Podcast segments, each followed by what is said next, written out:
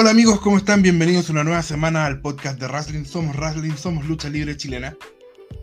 En una semana que la mayoría de Chile está contenta porque Colo Colo ganó el Superclásico. Hay que decirlo. Así que eh, lo lamento para los amigos de la U que nos estén escuchando. Y puntero, más importante de todo. Y puntero. Así que queríamos comenzar con eso. Y vamos a estar, en esta primera parte, vamos a estar solamente yo con Felipe. Felipe, ¿cómo estás? No te voy a preguntar por nada porque como somos los dos nuevos, ¿para qué vamos a hacer la típica previa? Sí, pero ¿cómo estamos? Estamos excelentes. Estamos cinco puntos arriba en la cima solo, así que no podíamos estar mejor. Le contamos a los amigos que vamos a hacer esto, esto en dos partes. Eh, vamos a hacer nuestro podcast habitual. Y la segunda parte, eh, que va a ser después de que terminemos la revisión de lo que sucede la semana, es lo que el vivo, que está en YouTube, por si lo quieren ver con imagen, sobre Extreme Rules.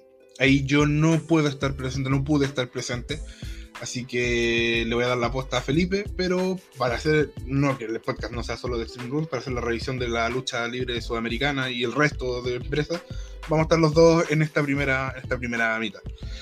Y vamos de lleno, tuvimos lucha libre chilena, tuvimos NAC, y cuéntanos, Felipe, ¿qué vas a hacer esta semana en NAC? Tal cual, hubo. no hubo tanto lucha libre chilena este fin de semana. O sea, hubo, pero no como en otras semanas. Y claro, NAC fue el, uno de los que se estrenó el día viernes, como es de costumbre. Donde el capítulo 6 de fase 0 tuvo como primera lucha a Joseph A. Collins, el gringo, como le dicen, contra eh, la joven promesa Mark Lennox, eh, que estaba acompañado por, por Ricky Millones. En esta primera eh, en el opening, digamos, de, la, jornada. Fue gracioso, igual que lo marca Nico en su reseña, eh, que está en Racing.net, que el árbitro le hablaba en inglés a Collins, como que el árbitro dijo, le dijo a Lennox, ¿estás listo? Sí, ¿tú estás listo? Ah, ¿are you ready? es un inglés muy tarzanesco, pero gracioso, buen toque, buen toque. Eh, y pasó que Joseph Collins derechamente ganó en un paquetito a los 5 segundos a los 5 segundos de lucha, le hizo un paquetito a Mark Lennox y lo venció. Pero como estaba Ricky Millones en la esquina de, de Lennox, cosa que yo desconozco, no sé si me perdí algo de por qué Millones está con Lennox, pero en fin, eh, como súper tejido. Como fue tan rápido, dijo, no, no, no, no, le ordenó al árbitro que reiniciara el encuentro para que Lennox no perdiera. Entonces lo exigió que reiniciara Lennox, o sea, perdón, Collins como que no entendía nada, porque además gringo. Em, se reinició la lucha, dio un poco más de batalla a Lennox, pero así todo no pudo porque Collins lo encerró en un triángulo al final de unos cuantos minutos. Eh, no se quería rendir Lennox, estaba muy, muy em, apretado, muy, muy complicado con la llave, pero Ricky Millones tiró la toalla por él. Tiró la toalla y, le dijo, ya, no, basta, ya no tenéis por dónde. Lo levantó, hizo como que se iba, pero se devolvió y le, y le dio una patada a, Lennox, que yo pienso que era eh, la intención era pegársela en la cara, se la pegó como a la altura del vientre, pero bueno, le puso una patada a Mark Lennox, a su protegido o ex protegido, ya no sé. Pero eso pasó en el primer segmento. Empezamos al tiro con, con traiciones y con rompimiento. Claro, lo que nosotros decíamos de nadie es que sí, entendemos que están en un, en un contexto súper distinto, no tiene la misma exigencia que le podemos exigir a las empresas más grandes, digamos, pero sí decíamos que para hacer historia, para contar historias, no necesitas presupuesto, no necesitas grandes escenarios para contar historias. Y eso están haciendo. Eh, eso están haciendo con esto de Ricky Millones y Mark Lennox. También em, a continuación viene una lucha no titular del campeón eh, Magnum contra Lobo Solitario. Y que aquí, de hecho, derechamente no hubo presentación. Hicieron la cortina, se fueron a negro y volvieron ya se estaban pegando el eh, Lobo Solitario con, con Magnum. Luego le, golpeaba sin piedad al campeón, Nueva Frontera, el campeón Magnum. Em, se logró recuperar, pero como le empezó a pegar Magnum ya así, ¿cuál sacó boxeo? Como decía Nico, bien, bien lo puso. Em, finalmente Magnum buscó una super kick, pero le pegó al árbitro. El árbitro ya inconsciente. Magnum fue y le golpeó las joyas de la familia. Le dio un golpe bajo al lobo solitario. Y, y, después de eso le aplicó un francotirador y en ese momento apareció Mr. George, el retador número uno al campeonato Nueva Frontera. Mr. George le ayudó a Lobo Solitario, golpeó a, Magnum y finalmente arrastró al, árbitro para que contara. Y así eh, se llevó la victoria a Lobo Solitario. Dijo Mr. George que estaba ablandando la carne para su lucha titular.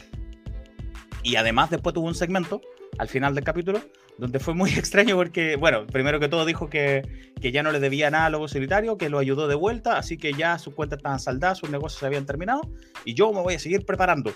Pero estaban los videos, literal, estaba jugando arcade. Entonces, ¿qué preparación es esa? Yo me voy a seguir preparando. Se dio vuelta y siguió jugando videos. me dio mucha risa esa parte. Pero esa fue el segundo segmento. A la, a la antigua, ¿cierto? Cuando hay que ir a buscar a la, ahí, cuando valían 10 pesos las fichas. Ah, sí, ahí estaba, ahí estaba. Entonces, ¿de qué, ¿de qué preparación eres? Bueno, eso será su tipo de preparación. ¿A cuánto estarán las fichas si tiempo que no voy a una.? No, ni idea. allá en Villa Alemana, anda a saber, a lo mejor son más baratas. Quizá. Anda a saber, ojalá. Con esto la inflación. Uf, pero... no, 500 pesos te costaba un Street Fighter en hoy en día, yo creo. Claro. Y el último segmento, la última lucha, fue por el campeonato absoluto de Nueva Alianza Guerrera. El campeón Nathaniel defendía con el Freak Show Caín. Eh, empezaron con un llaveo ahí midiendo fuerza, midiendo habilidad. Eh, Caín tomó después la, el control después de una patada giratoria. Sí, que estuvo mejor que otras que le he visto, sí. Eh, después, bueno, Caín lo invirtió y conectó una patada en la nuca, que se ve buena un tipo de lacio o algo así. Caín después buscaba el francotirador, pero el campeón lo atrapó en un paquetito y le ganó la contienda. Le ganó así eh, sorprendiéndolo y retuvo el campeonato absoluto de Nathaniel contra Caín que los venía. Yo pensaba que lo iba a ganar Caín porque se había centrado varios capítulos, le había estado en casi todos los capítulos, si no me equivoco, si es que no todos, eh, de alguna forma. Y Nathaniel recién ahora apareció. Yo, como que todavía no entiendo por qué Nathaniel es tan mejor que el resto. Eh, no, no, me da esa idea de que, ah, este tipo es campeón por esto. De hecho, ganó así con un paquetito como casi de sorpresa, mientras Cain se llevó todo el peso de la lucha. Eh, pero sí, el capítulo en general. Pero eso te pregunto porque yo no, no, he tenido la oportunidad. Yo les prometo que cuando tenga un tiempito libre me voy a poner al día con todo. Uh -huh. y, pero eh, lo he visto así muy por encima, de fondo. eh, eso, esa sensación que tiene es porque eh, crees que no está siendo buqueado como un luchador así como el principal, o porque él no le has visto el nivel como para ser el, el cabeza de, de cartel. Ambos. Yo siento que lo han mostrado poco. Siento que lo han mostrado poco. Se ha mostrado mucho más a Caín, a Lobo Solitario, a Mr. George, incluso a Mark Lennox, que ha perdido todo, pero a él lo ha mostrado mucho.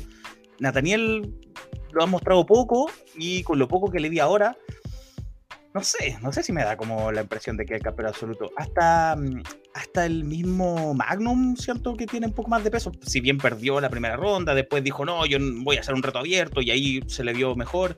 Incluso a él como que le veo más credibilidad, entonces como que no, claro. todavía no, no veo por qué Nathaniel es el campeón absoluto y por qué sería indiscutido si ahora la vio fea con Caín y ganó porque se avivó básicamente pero también no lo veo mucho más eh, en un nivel mucho, mucho superior a, al mismo Caín o al resto. No lo veo como que esté en otro escalón. Entonces, como que no, no, no, no me convencen de por qué él es el campeón. Sin yo haber conocido Nueva Alianza Guerrera de antes, por supuesto. A lo mejor él claramente viene siendo campeón desde antes. Tal vez los shows que tenían en vivo lo demostraba, lo desconozco. Pero lo que se ve en la serie, todavía no sé por qué él debería ser el campeón y por qué lleva ese título. Cuáles son sus su cualidades como campeón. Más allá de eso, el capítulo estuvo bastante bueno, lo disfruté, se me pasó rápido. Eh, Collins, el gringo, eh, eh, fue muy gracioso su segmento, muy buen personaje, aunque no se le veía nada, estaba con mascarilla y con, y con el pelo encima, y con una polera. Como, sí, me, estresaba un poco que viniera a luchar como si fuera cualquier flaco hippie de la calle, así que te fuera a machetear una moneda. Andaba con jeans, con una polera rota, con la chaca al aire, no parecía luchador, eh, pero bueno, igual lo hizo bastante bien. Y, y, también Nathaniel que luchó con mascarilla, lo que hacíamos la otra vez. ¿Para qué? Si ya te está ahí apretando uno con otro, ¿para qué vaya a usar mascarilla durante la lucha? Sí. Eh, puede ser, puede ser las primeras veces, así como para mostrar el tema de pandemia, sí. para contextualizar, porque tú, no sé, si alguien lo ve en cinco años más y ya no te está usando eh, mascarilla, ah, mira, esto es en pandemia, ok. Sí. Pero el árbitro la tiene y está bien. El árbitro la tiene, bueno, pero los luchadores. Pero después de ella es como. Sí. No sé. y, y, la otra duda que yo me hacía. La otra duda que yo me hacía es que algún día me van a decir quién es el viejo que está en el cuadro en el, yo, el dojo. Tengo mi duda de quién es ese viejo que, que está en el cuadro detrás en la pared. Eso fue lo que ocurrió con, con, Nueva Alianza Guerrera. Veamos si la próxima semana lanzan el episodio 7. ¿Qué tal? Bueno, en, en Egen o en Gen. Eh, Yo le digo en Gen. Eh, no tuvo episodio esta semana. Hay una polémica en Mm. redes sociales entre Pedro Pablo, la directiva en Gen, en Gen y Andy Sykes. Y no sé, bueno, según Andy Sykes que está fuera de Kayfabe, no lo sé, pues vamos a ver. Sí, mm, tengo mis dudas. Sí, yo creo que vamos a dejar que esto decante porque eh, no quiero pegarme un... Le mando un cariño, pero no quiero pegarme un J de fanático de lucha libre cuando hice una columna puteando a los de esto es derroto y resultó que era en realidad una promo. Tratémoslo como keife, comen- comentémoslo como si fuera parte de la historia. Comentémoslo así. Bueno, o sea, o remitámonos a lo que pasó. Sí, De ahí a lo hecho. De ahí, después lo analizaremos cuando sepamos qué, qué, qué es. Vamos a lo hecho. Eh, ¿Partes tú, Felipe? ¿Haces tú la...? Eh, sí, sí, porque bueno, los hechos son pocos en realidad. Eh, Sí. Estaba pactado para esta semana un capítulo nuevo de Engen que nos tiene acostumbrado que era los días sábados.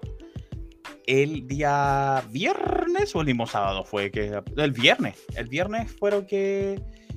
que se tomaron las redes sociales de, de Engen, en especial el Instagram, con una imagen de, de Anonymous, de esta famosa máscara eh, de los hackers, qué sé yo, de que salió por V for Vendetta y bueno, en fin, muy, muy eh, usada por mucha gente, diciendo que el mensaje textual fue, están puestos sobre aviso. Esto fue el día sábado, sí.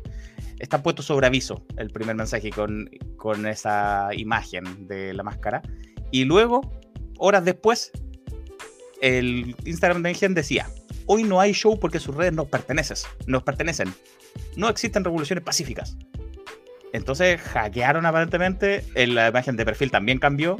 eh, Hasta ahí todo es Kayfabe. Todo, todo Claro.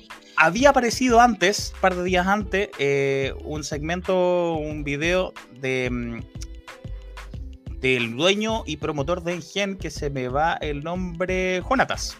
Jonatas, dos años, Jonatas, Jonatas. Que iba a anunciar el evento principal porque eh, iba a defender Mr. Keaton en su campeonato. No se sabía con quién. Iba a confirmar quién y lo llamó, eh, justo para interrumpirlo antes que dijera el nombre, lo llamó Pedro Pablo. Y Pedro Pablo básicamente se puso solo en el evento principal. Dijo, ah, ya, qué bueno que, me hablaste porque estoy feliz de ir a Engen y, ir a luchar contra Mr. Keaton. Oye, no, pero yo no te iba a decir ah, tu nombre. No, así no importa, chavo, nos vemos. Entonces, estaba pactado Pedro Pablo. Eh, pero no se va a llevar a cabo y no sé qué va a pasar. Y después pasó todo lo que tú dices con Andy Sykes. Claro. O sea, porque hasta ahí todos entendemos que, y que me parece que está bien hecho, Pedro Pablo, Pedro Pablo es parte de la historia, Pedro Pablo obviamente con esta simpática personalidad que muestra en redes sociales, eh, se pone el mismo, ¿no es cierto? Que se siente una estrella. Ok, eh, todo bien. Y Andy Sykes se indigna, con razón, dentro de la historia, con razón, y comienza ahí un intercambio con Pedro Pablo eh, bien, bien áspero, ¿no? Donde se dijeron hartas cosas. Se dijeron hartas cosas. No, no, no sé si es necesario detallar, pero alguno le dijo al otro que, que no era tan bueno como se creía, el otro que, que siguiera mirando sus luchas por internet. Ya que Mediocre saltó por ahí. La palabra mediocre saltó. Eh, a mí me, me hizo acordar de, de esta lucha que tuvieron hace poco Charlotte y Nia Jax. Que era, que era una lucha, pero en la pasada, el- en el camino se empezaron a dar en serio. Entonces me hizo recordar eso. Ahora, ahora puede que también sea kayfabe, pero aprovecharon de pegarse un palito más, algún Sí. palito pendiente. Ha pasado, se han visto Y sí. casos. Y sí. El tema, lo puntual es que no tuvimos en, en Gen esta semana. Según Andy Sykes, está fuera de kayfabe. Sí, a ver, si es así, lo entiendo. Si no es así, no debe haber puesto el hashtag out of kayfabe, creo yo. Pero vamos a ver en qué decanta. Vamos a ver en qué decanta y ahí podremos opinar eh, ya con, con más razón de, de, de qué, qué es lo que qué es lo que pasó. Ah, y hoy, eh, bueno, nosotros estamos grabando esto día domingo. Y hoy día vamos a tener FNX a las 20 horas, mal horario porque ahí estamos entre el partido del Colo con la U y, Extreme Rules, pero No, sí, el problema más grande yo creo que para el público objetivo es que se les junta con Extreme Rules, entonces ¿cuánta gente lo va a ver en el para la hora del estreno? La reseña va a estar, es así, va a estar eh, durante la semana, no sé qué día, porque hay harto, harto que hacer. Eh, Además, también, además lamento lo de FNX porque partieron subiendo los episodios los días sábados, después hubo unas cuantas semanas que no hubo, después lo subieron un día jueves, ahora están subiendo un día domingo. Entonces, eh, uno agradecería que fuera todos los días a la misma hora para que uno se acostumbrara a verlos ahora. Sí, sí, exacto. Complicado. Uno también tiene que programar la semana, entonces. Claro. Y, la costumbre finalmente hace tu, a tu público. Si por algo los programas de televisión, por ejemplo, va todo siempre a la misma hora para que, porque el público se empiece a acostumbrar. Somos animales de costumbre, los humanos. Exacto. Pero bueno, eh, y en este minuto está Clocketen. Eh, estuvimos una previa bien interesante con Monkey y con Kimfer. Kimfer. Kimfer. Kimfer. Kimfer. Kimfer. Eh, está en YouTube, la pueden ver en el late de Wrestling. Y también va a estar. Lo más probable. Lo más probable es que cuando escuchen esto ya esté la reseña. Sí, eh, vamos a. Bueno, chilenos por el mundo. Antes me voy para Argentina, pero vamos primero a chilenos por el mundo. Vamos, por parte. Sí, primero eh, estuvimos. Vamos a, desclasificar un poco la trastienda porque estuvimos a punto, nos ilusionamos con que Stephanie Baker estuviera en, en la noche de campeones del 88 aniversario del Consejo Mundial de Lucha Libre porque tuvo la primera noche del show aniversario el, homenaje a dos leyendas, pero en la noche de campeones se defendían todos los títulos y fue estas votaciones donde ella participó junto a Dalis, que por cerca de 200 votos se quedaron afuera frente a Reina Isis y mm, Dark Silueta. En la semana el Consejo Mundial de Lucha Libre, el día jueves, si no me equivoco, anunció que mm, Reina Isis había dado positivo para COVID. Y esto lo publicó el Consejo Mundial de Lucha Libre, ella misma habló eh, dijo que sí, que efectivamente había dado positivo y estaba esperando la contramuestra. Eso significaba, de hecho yo mismo el consejo lo dijo en un, en un programa de YouTube que tienen, que si daba positivo no podía obviamente participar y el puesto lo ocupaba en la segunda en la votación, Stephanie Dalis. Al día siguiente le tomaron una segunda muestra a Reina Isis, el día viernes, a un día del show. No, el, el, sí, el día jueves, perdón, porque el show era el día viernes.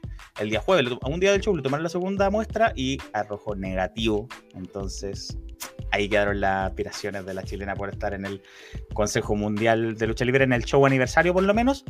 Pero no todos son malas noticias, porque nosotros la semana pasada en el podcast dijimos que mientras hablábamos se estaba desarrollando un evento en México donde estaban participando como equipo Choco y Tirano, haciendo equipo y Stephanie Baker iba a estar, esto era la arena Budokan, Budokan de Nezahualcoyotl.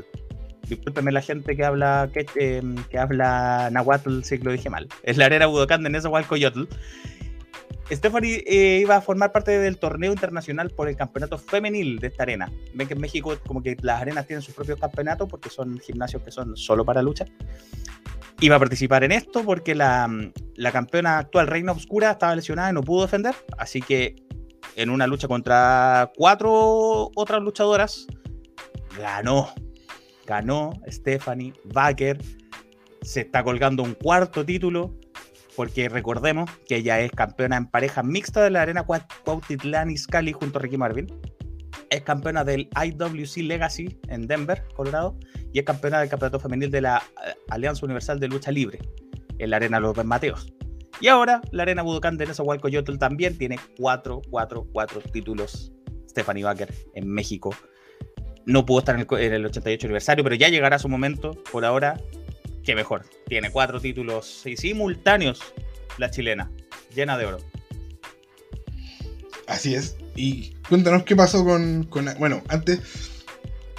Eh, me. Fue como un doble palo de pinilla lo de estos animales. Ah, terrible. A 200, perdimos por 200 votos, 200 votos. Y más encima, eh, esto de que no estábamos, estábamos esperanzados de que, ah, entonces, bueno, primero fue como, pucha, qué lástima por Reina Isis. Pero estuvimos ahí esperanzados de que, de que. Y después resulta que no, que Reina Isis. Bueno, por suerte en realidad no tenía COVID. por ella, sí, sí, está bien. O sea, es mucho mejor que no tenga COVID a que tenga. Independiente de que eso hubiera hecho que. Queremos que esté, que estelarice Stephanie Baker, pero por sus méritos, no porque le vaya mal a otra persona. Sí. Se quedó con los botines, se quedó con los botines puestos Stephanie. A, todo esto retuvieron las campeonas en pareja, Yubi y Jarochita. Así que todavía van a esperar otra, otras retadoras, las campeonas nacionales femeniles en pareja. el otro tema de las eh, chilenas por el mundo eh, relevantes Akari nuevamente en Japón. Porque Akari ya sabíamos que el jueves iba a defender su título de Princess of Pro Wrestling. Que lo hizo de manera exitosa contra Kie Osora. Chie, Chie, yo creo que es. Chie Osora, que es parte también de Pure J.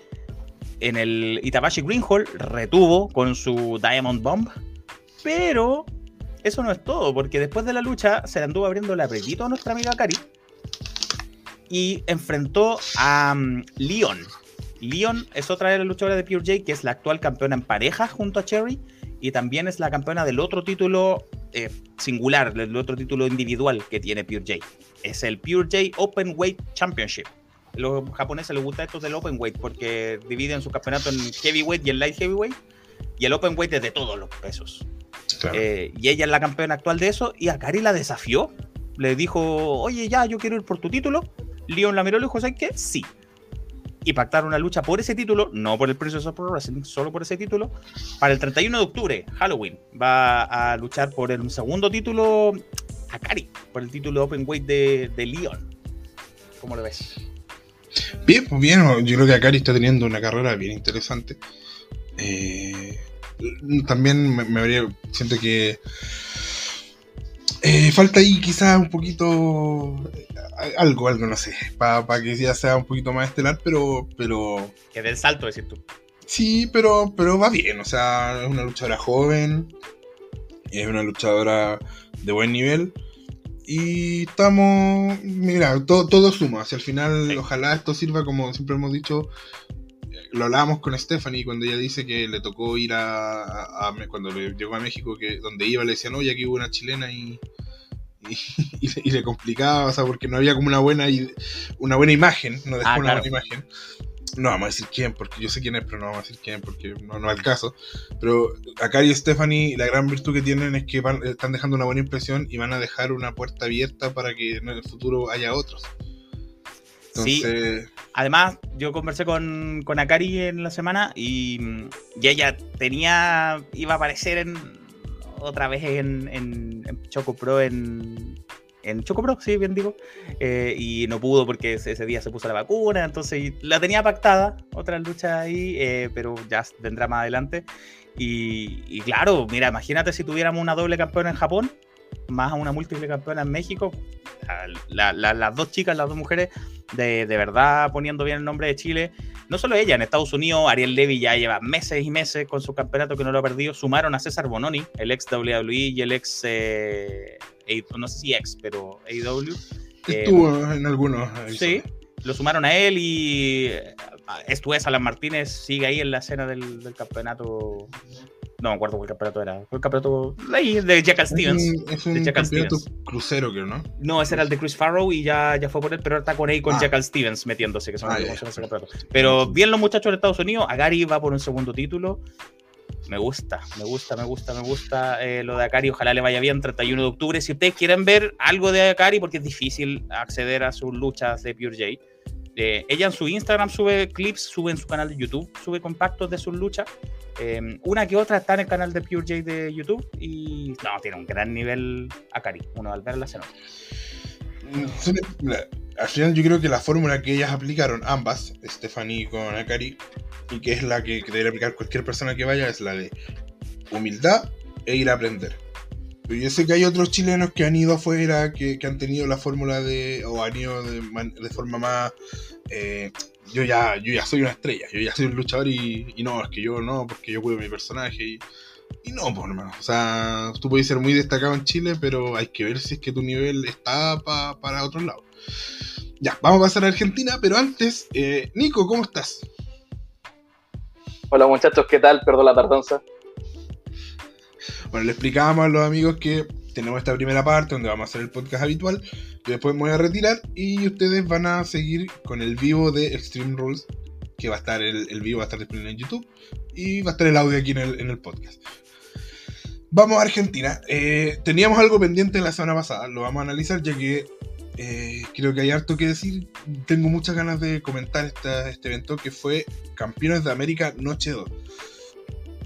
Eh, eh, ahí se presta un poquito para la confusión, porque lo que pasa es que la noche 1 se divide en dos partes. Noche 1 parte 1 y noche 1 parte 2. Entonces ahí era como alguno me oye, ¿cómo? Si la a mí me pasó. A mí me pasó, fui a ver la noche 2 y dije, pero ¿por qué voy a ver la noche 2? Ya la vi, ¿por qué, ¿por qué no me dice YouTube que ya vi esto si yo ya lo vi? Me decía como no visto. Y, ahí entendí lo que dice. De que fue una de las cosas que apuntamos en la reseña, de que siento que esa división por parte fue innecesaria. No, no sé los motivos, quizá hubo algún motivo de producción, que ok, se podría entender, pero habría, e, esa primera parte habría sido mejor si, fuera solo una, no dos, no dos partes, la primera noche. Bueno, tuvimos cuatro luchas, estuvo, de verdad, bien bueno, ya vamos a hacer un comentario final.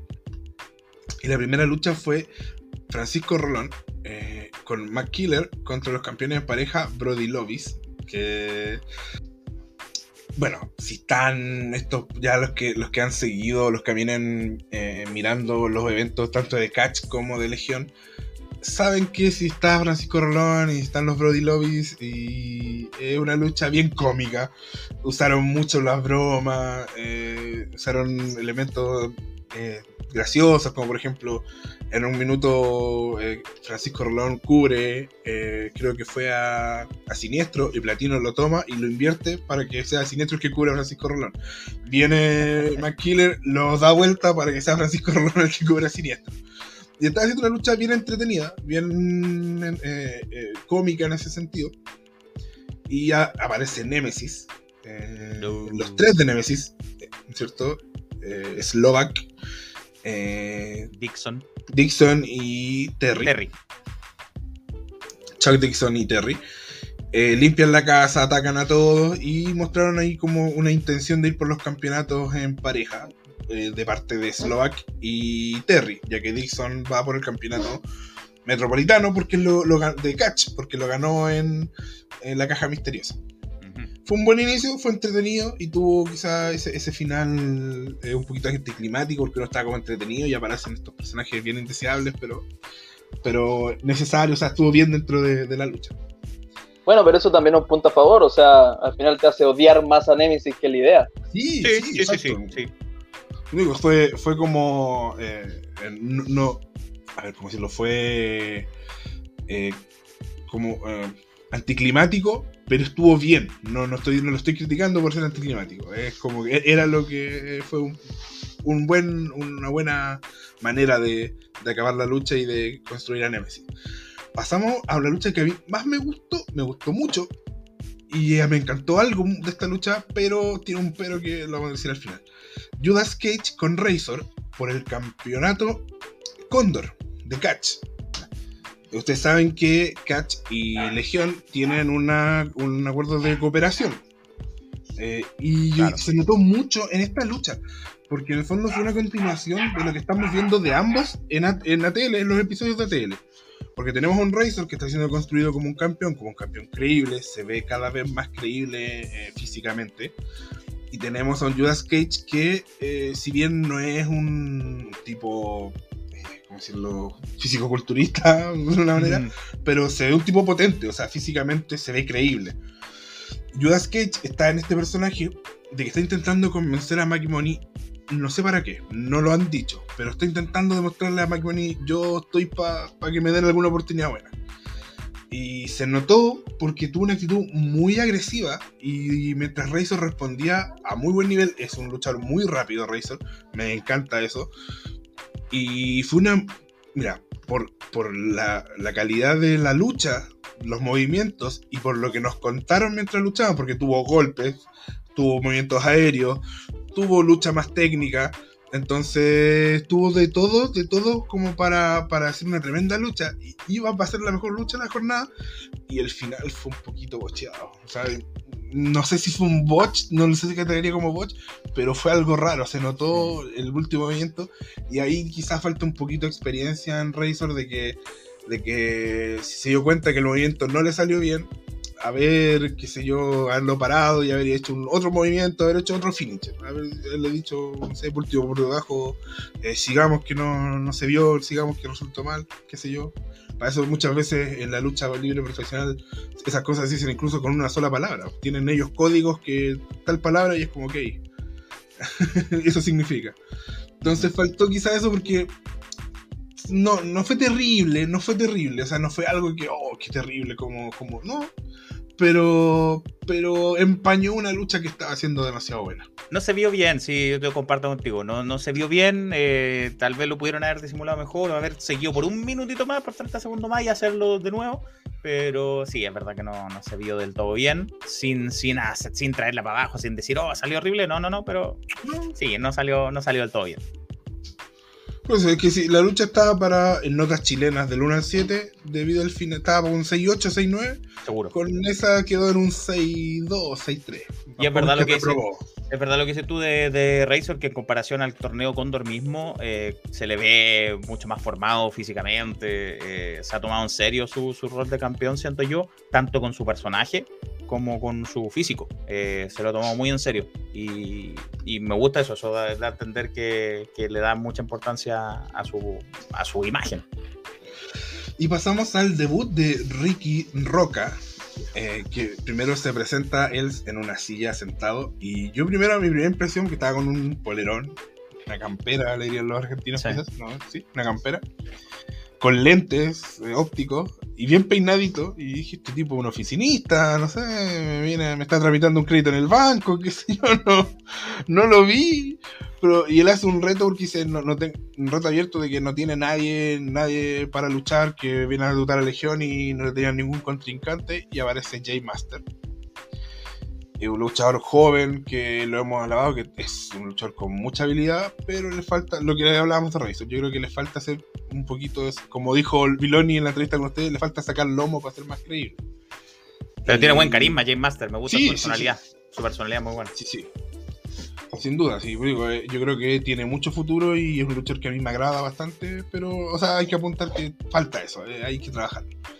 Y vamos a la lucha y la verdad que ahí me sorprende un poquito Ricky Roca porque eh, vestido ya con su vestimenta luchador es bien imponente, físicamente tiene un muy buen físico, se, le ve bien atlético y, además que él usa un tema de, de, su vestimenta también, ¿no es cierto? Usa una truza más, más bien pequeña, unas, zapatillas con medias bien vistosas, entonces eh, es muy importante el tema de imagen en la lucha y se nota que él trabaja en su imagen.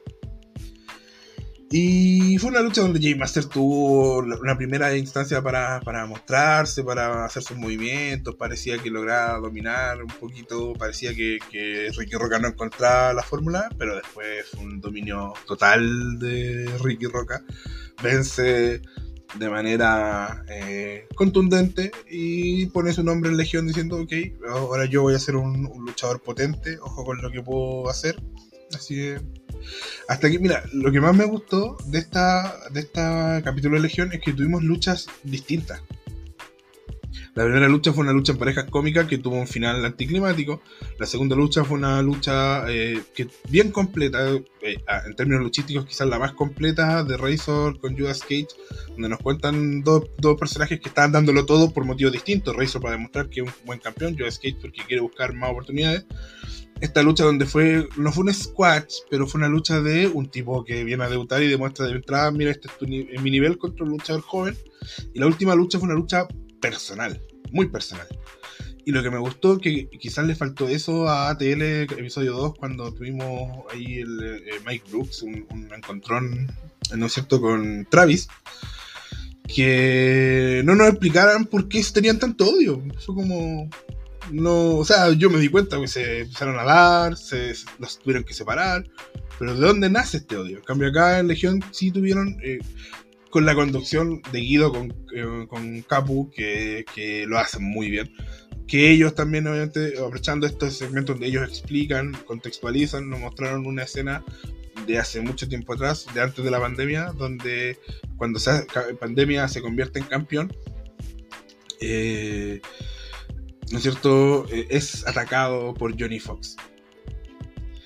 Entonces, por eso viene este odio de ambos. Eh, Johnny Fox, incluso durante la lucha, le, le, recrimina, le dice: íbamos a, íbamos a conquistar juntos Legión y tú te fuiste con otro. Entonces, tiene un elemento personal que, que le, le, da un plus. Si al final, esto, obviamente, lo importante es la lucha, pero los motivos por los que se pegan son tan importantes como los golpes mismos. Fue una muy buena lucha. Eh, en un momento Johnny Fox, obviamente que él usando su, su truco y él siempre está al borde de la legalidad, golpea al árbitro derechamente para, para poder usar tubos fluorescentes. Eh, lo ataca, pero Pandemia logra eh, resistir y le da un cabezazo, cabezazo, cabezazo con un tubo fluorescente entre medio. Y después una pile driver sobre un tubo fluorescente. Había bastante sangre en una pierna de Pandemia. Sin ser tan sangriento, pero hubo ahí. Y ahí esas cosas que, que como dice el chico de Terror Suma, sino más, la magia del guion. Eh, cuando Pandemia cubre, porque Johnny Fox en esto cubrió a Pandemia y no apareció el árbitro, porque estaba, había sido golpeado por Fox. Cuando Pandemia cubre a Johnny Fox, ahí sí apareció el árbitro. y Pandemia eh, retiene y terminó, a, ver, a mi gusto, de todos los eventos que le he visto a, a Legión, los las tres capítulos de La Caja Misteriosa, las dos partes de, de Campeones de América, este ha sido el mejor, pero sin, sin discutirlo. No sé si alguien me lo quiere discutir, pero, pero yo creo que es el mejor episodio que le he visto a Legión.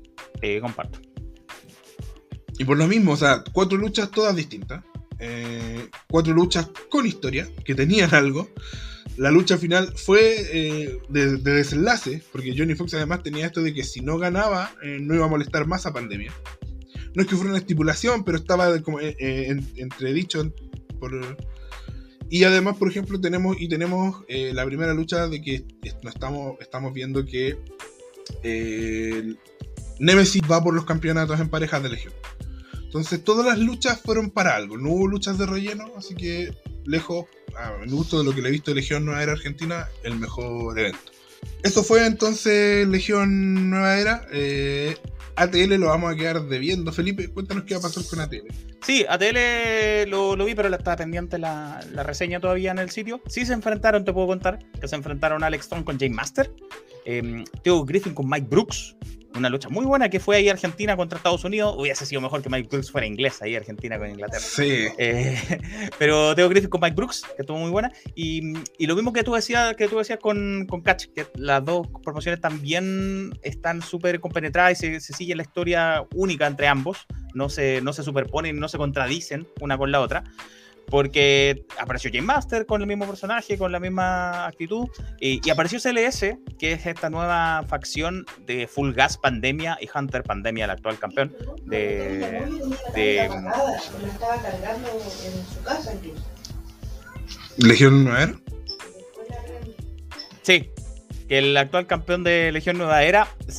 Apareció esta nueva facción CLS de Full Gas, Pandemia y Hunter. Pandemia, el, el actual campeón absoluto de, de Legión Nueva Era. Full Gas y Hunter ex campeones también. Entonces son como esta facción poderosa, de, de- de mucho peso, de mucha experiencia. Contra. Lo que sí, el único punto es que no es nueva. Tiene Ah, sí, tiempo. porque de hecho se enfrentaron ellos entre sí en el torneo Catch y ahí se habló de que eran amigos, que eran compañeros. Se me había olvidado. Eh, cierto, tienes toda la razón.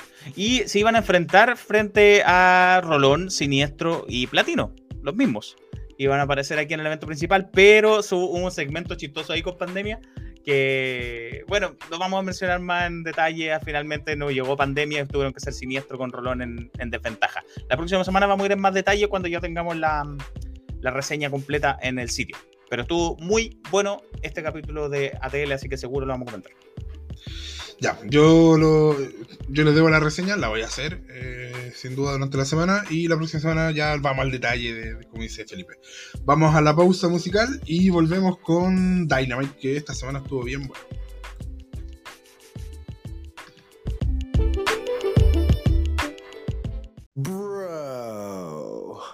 Newen Rolling Papers es la marca de papeles para liar tabacos y otras hierbas fumables con identidad chilena desde la ciudad de Victoria para todo el país.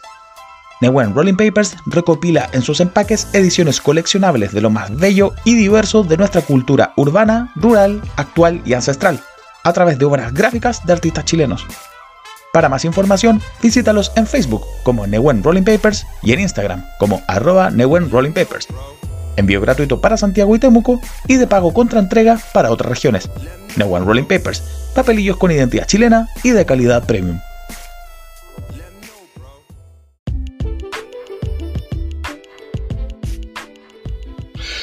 Estamos de regreso luego de esa pausa musical y de eh, el aviso publicitario de nuestro auspiciador eh, Newen Rolling Papers. Ojo, em, tenemos pronto novedades. Tenemos ya 10% de descuento en Newen Rolling Papers con el código RASLIN, con 2S, como se escribe RASLIN, ¿no es cierto?, en nuestro sitio. Y vamos a estar anunciando algunas cosas con Newen próximamente, así que estén atentos a nuestras redes sociales y a las redes sociales de ellos. Eh, vamos ahora eh, a Dynamite, que tuvo Dynamite Grand Slam, eh, que fue un evento para mí casi de pay-per-view, pero vamos a... De hecho, eh, si lo sumas, el Dynamite con el Rampage que se hicieron juntos, porque el Rampage fue grabado, sí, fueron cuatro horas de pay-per-view. sí, sí, sí, y una cartelera bien interesante. Bueno, vamos a los resultados de Dynamite. Eh, Brian Danielson empató con Kenny Omega por 30 minutos de eh, duración del match. Se cumplió el tiempo límite y hubo un empate. NJF venció a Brian Pillman Jr. Malakai Black venció a Cody Rose. Darby Allin y Sting vencieron a FTR. Y Britt Baker, DMD, la campeona femenina de, eh, mundial de, All Elite Wrestling, venció a Ruby Soho. Vamos por partes. Felipe, ¿qué te pareció la lucha de Kenny Omega con Brian Danielson? Dios mío, si esto no es lucha del año, es solo porque existe Young Bucks contra Lucha Brothers. Solo porque existe esa lucha, esta no es lucha del año. Y tiene todo el sentido del mundo. Me, me gusta porque es. Le busca este sentido de, reali- de realismo o el Elite Wrestling a, a la lucha libre con esto de no, de, de no cortarte la, la lucha en, en comerciales, qué sé yo. Y el empate es parte de cualquier deporte, digamos. A pesar de que los gringos no les gustan, que inventan desempate para todo. Eh, pero pueden empatar porque los dos están igual de equilibrados. Omega, el otro eh, empate que tuvo en su carrera fue contra Kazuchika Okada. En el Wrestle Kingdom 11, 12, 11. Eh, empató con Kazuchika Okada, que fue el, el segundo, el Okada Omega 2. Y fue tremendo luchón. Aquí con Danielson, Danielson se vio como si hubiera luchado toda la vida con Kenny. Y fueron 30 minutos que se pasaron volando, que ocupó un cuarto del capítulo, más de eso, con la entrada y con todo. Y, y Danielson parecía que lo iba a derrotar, parecía que al final de, de la lucha lo había atrapado con su label lock. Y, y Omega estaba ahí ahí, luchando, luchando, luchando, hasta que sonó la campana. Hubiera agradecido que me recordaran más todavía que eran 30 eh, minutos de tiempo límite que los relatores en inglés, por lo menos. Si lo recordaron, desconozco cómo lo hicieron los que, los que transmiten en español. Los que están en inglés, por lo menos, sí lo recordaron, pero no tanto como me hubiera gustado. Eh, no sé si las que estaban viendo en español lo recordaron. ¿Algún cronómetro entre medio ahí de vez en cuando que apareciera? Es que si fuera, si fuera así, tendrían que hacerlo con todas. Porque todas las luchas en All Elite Wrestling, todas tienen tiempo límite. La gran mayoría de 30 minutos, a menos que digan lo contrario. Entonces tendrían que poner cronómetro para todas. Ah, claro. Claro, algo que se hace, por ejemplo, mucho en la lucha limbora, que es que normalmente, mientras transcurriendo la lucha, el comentarista afuera empieza 10 minutos. Sí, y Justin Roberts lo hace, lo hace en todas las luchas, pero se escucha muy bajito porque no sale para la tele. Pero en la arena se escucha. Y, y Justin Roberts siempre lo hace en todas las luchas. La verdad que a mí no me gustó mucho el empate. Lo entiendo, pero siento que es un recurso que en Japón se utiliza demasiado a mi gusto. Si hay una crítica que le puedo hacer a la lucha japonesa es que eh, los empates son demasiado comunes. Y en ese sentido también ha sido usado otras veces el empate en Dynamite y está bien, es un, es recurso que puede servir, pero no me agrada mucho. Pero sí, fue tremenda lucha. Ambos demuestran por qué son de los mejores luchadores del mundo. Y es un evento que para mí fue un pay-per-view en calidad, o sea, nada, nada que decir, fue tremendo, tremendo, tremendo, tremendo evento. Nico, ¿qué te pareció la lucha? Yo solamente tengo un problema y es que no voy a poner esta lucha en el show. Para Sí. tenía que ser el evento principal. No, desacuerdo totalmente. Está muy bien que sea la inicial del show. Está muy Sí. bien. A mí también, yo siento que la, la primera lucha tiene que ser potente. O Sí. potente o entretenida. Además, pusiste de main event algo que yo y mucha gente pedíamos. Pongan una mujer de main event y pusieron a Baker con Soho. Está muy bien. ok, ok. Aparte. Piensa que Rampage, como decía, fue grabado. O sea, la gente que estuvo ahí vio las cuatro horas de corrido este show con Rampage. O sea, vieron el mismo día. Vieron a Danielson con Omega. Vieron a CM Punk. Vieron a Sting. vieron a Lucha Bros, vieron a Britt Baker, eh, vieron a Minoru Suzuki. Entonces, Valió esa entrada, va- valió la entrada. Sí, después vamos a hablar de Rampage, pero en- vio a todos Bueno. ellos en la misma noche, a Chris Jericho. Entonces, con tanto, tanto, tanto, al final de la noche tal vez corrían el riesgo de que se desinflaran con... Es un buen punto. Es un buen punto, no había pensado. Informar algo terrible. ¿Mm?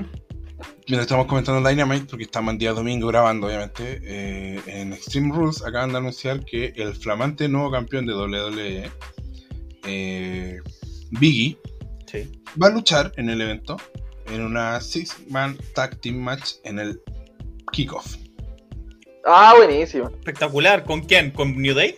New Day contra. Déjame que tengo aquí el tema. Contra Bobby Lashley, FJ Style y Omos. Ah, caleta, caleta de sentido.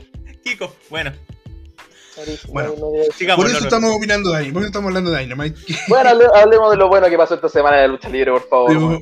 Una buena lucha, una muy buena lucha eh, de MJF con Brian Pillman, que no fue espectacular. Yo, MJF no es un luchador espectacular sobre el ring. No es No, Daniel claro, Bryan, no es, pero tiene un personaje que lo sabe llevar muy bien a la lucha.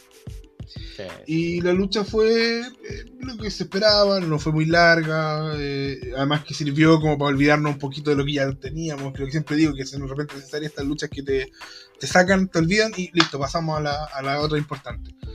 Y, y lo otro es que marca un hito ya importante de que efectivamente ya MJF pasó a otros menesteres respecto a Chris Jericho.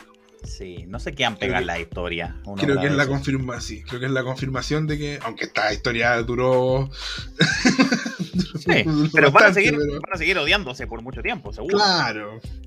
Por ahí, por de repente, en alguna casino Battle Royale, si se encuentran, van a. van a- claro, ¿no es cierto? Yo solamente quiero comentar una cosa sobre MJF, y es que acá hasta la mamá lo odia. La mamá está, no estoy mal, estuvo en el ringside con un cartel de MJF sucks. Qué maravilloso, weón. Literal decía, somos los papás de JF y también los odiamos, decía. Y él contestó con fuck off, mom. Sí, Es que por eso digo, sí, a- a- sí, la lucha, la lucha, creo que Jimbo es el que decía, lo decía. No estoy de acuerdo con él porque dice que lo que menos le gusta a la lucha es lo que pasa sobre el ring. Pero sí, pero sí estoy de acuerdo en que la lucha no se, no se lleva a cabo, la lucha libre, todo lo que engloba la lucha libre no se lleva a cabo solo en el ring. Y eso yo siento que hay una, está teniendo una deuda WWE que históricamente es lo que mejor hacía. Y MJF lo, está- lo hace perfecto, qué tipo más odiable. Me encanta odiarlo. Bueno, pasamos por la siguiente lucha que creo que tampoco es como para comentarlo más, de No, Malakai Black. ¿Mm? La siguiente lucha, tú lo odias no por las razones correctas. A Cody. Rhodes. Malakai Black con Cody Rhodes. Sí lo odian, y yo creo, y siento lo poco que se alcanzaba a percibir por la tele, que también lo afuchearon a Cody. Entró de nuevo Sí. con su ropa de Homelander. Sí. Como, Soy América y voy a derrotar al maldito holandés. No, es que Y, no ha visto la serie, el Estoy- seguro que no ha visto la serie. No, él no sabe qué es Homelander. Eh, más, lo más bajo, lejos de ambas noches. Lejos. Pero, vea- pero veamos el lado positivo. Black ganó, weón. Ese era mi Sí. miedo. Que Cody iba a ganar Sí. y no. Ganó, pero, pero muy eh, overbooked, como dicen los gringos, muy sobrebuqueado. Porque estuvo Brandy, le hizo los- le mostró los dedos Brandy, estuvo Arno Anderson, se resbaló, le pegaron, le pegaron las. No, Yo creo que tuve, tuve un bello, y quizás no lo, no lo disfruté tanto, no fui tan consciente que en algún momento se iba a terminar, pero tuve unas bellas vacaciones de Brandy Rose estos meses que estuvo embarazada. Siento que, que no lo disfruté, no disfruté su ausencia como debería, debido a que, a que, no sé, pensé que iba a ser más largo su, su ausencia, pero qué manera, o sea, de verdad, yo conozco managers que no han aportado nada a su, a su representado. Pero en este caso ni siquiera es que no le aporte nada, es que le resta, Le resta. todavía más, todavía más.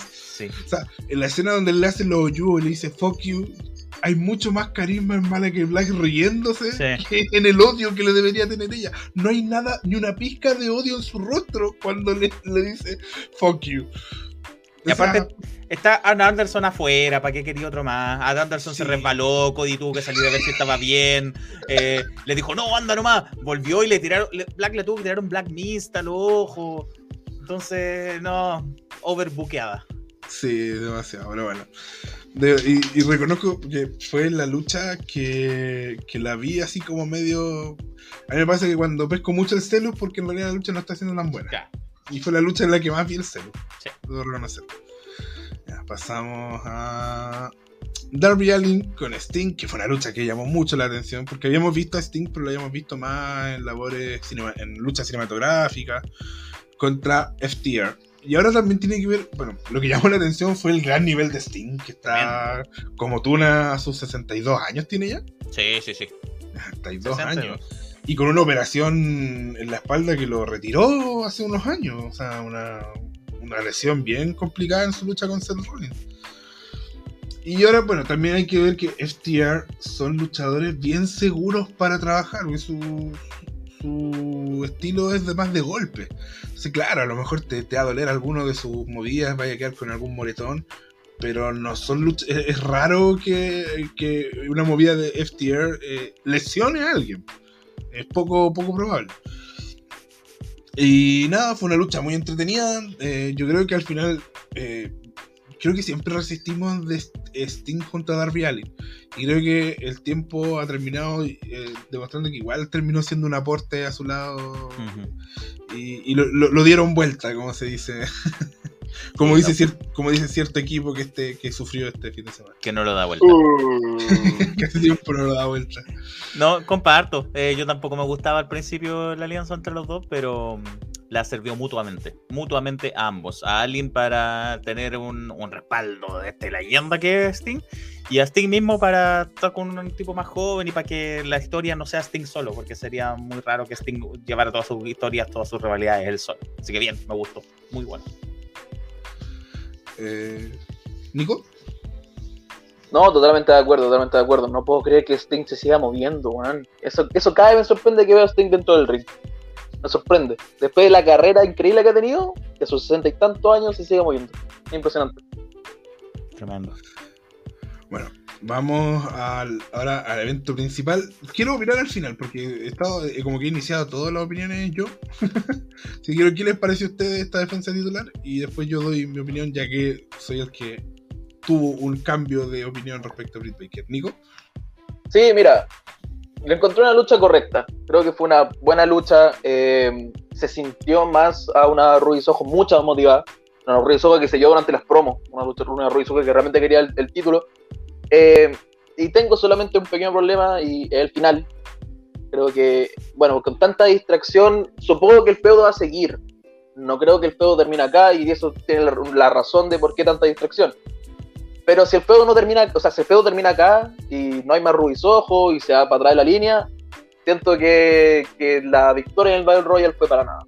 Sinceramente. No sé cómo lo veis tú, Felipe. Sí, es un buen punto. Yo no sé si vaya a continuar la historia.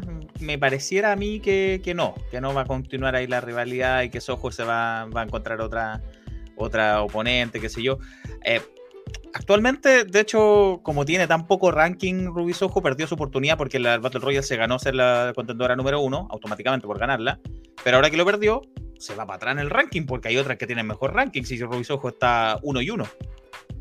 Entonces, vuelve Thunder Rosa al primer puesto, 27-2. Después viene Jade Cargill, que está invicta. Ojo Vamos. con, ojo con Jade Cargill, que está 14-0. Y bueno, detrás viene Karushida, viene Tai Conti y viene Chris Statlander. Así que de esa cualquiera puede empezar a ser la próxima rival de, de Baker. Que sí, estoy de acuerdo que hubo mucha cosa al final de la lucha. Innecesaria tal vez, pero era una forma de proteger a Soho. Eh, de todas formas, no sé si la necesitaba tanta cosa. Eh, pero Baker es estrella. Baker es estrella. Es la estrella de la división femenina en este momento. Eh, más, allá de Soho. Que, que, a todo el mundo quiera a Ruby Soho y la aplauden, pero no se compara a las ovaciones que, reciben, que recibe Baker, no solo en Pittsburgh, como vimos en su casa, en todos lados. Entonces, Soho- Baker tiene que seguir hasta que se encuentre con Thunder Rosa. Antes de dar mi opinión, eh, rectifico, la lucha que dijimos no va en el kickoff, en el kickoff Ah. va Carmela con Liv Morgan y esta, va- esta lucha que nació de la nada, hace, la anunciaron hace súper poco, va al evento principal, Ah. al- a- o sea, al show. Uh, A la al cartelera. Uh. sí, a la cartelera principal, exacto.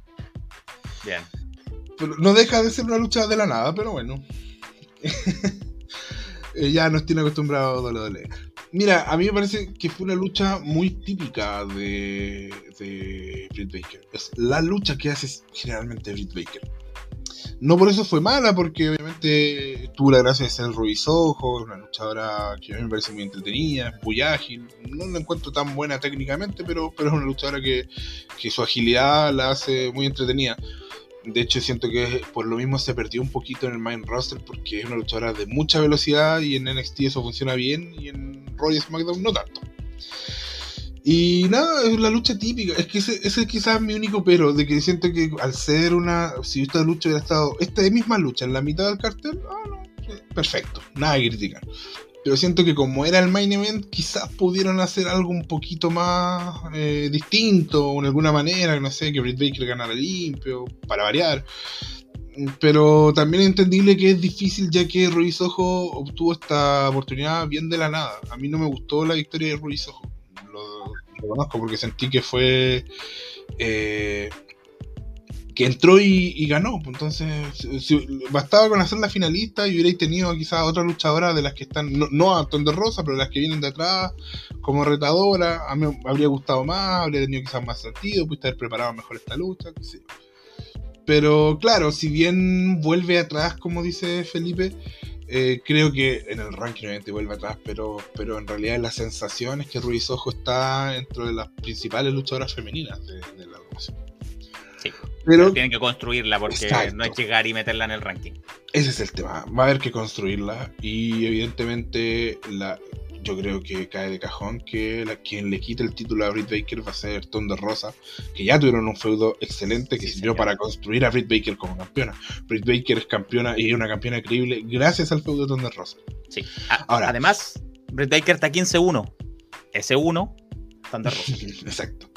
Eh, y en ese sentido, pero ya siendo, hablando más allá de, que hay cosas que no me hayan gustado, eh, yo creo que es indudable de que el reinado de Britt Baker, con lo poquito o con el poco tiempo que lleva, para mí ha sido el mejor de, la, de todas las luchadoras femeninas, de todas las campeonas femeninas. Que está ahí, está luchando seguido. Por ejemplo, Hikaru Uchida es una tremenda luchadora, pero había que, cuando la veíais luchar por el campeonato, había que pedir un deseo. Entonces, nada, creo que fue, y, fue un buen cierre, no, no espectacular, pero fue un buen cierre, estuvieron a la altura y creo que fue un tremendo episodio y a mi gusto en este minuto Dynamite es lo mejor, considerando las empresas más grandes, es el mejor programa para mirar o, el que más me entretiene.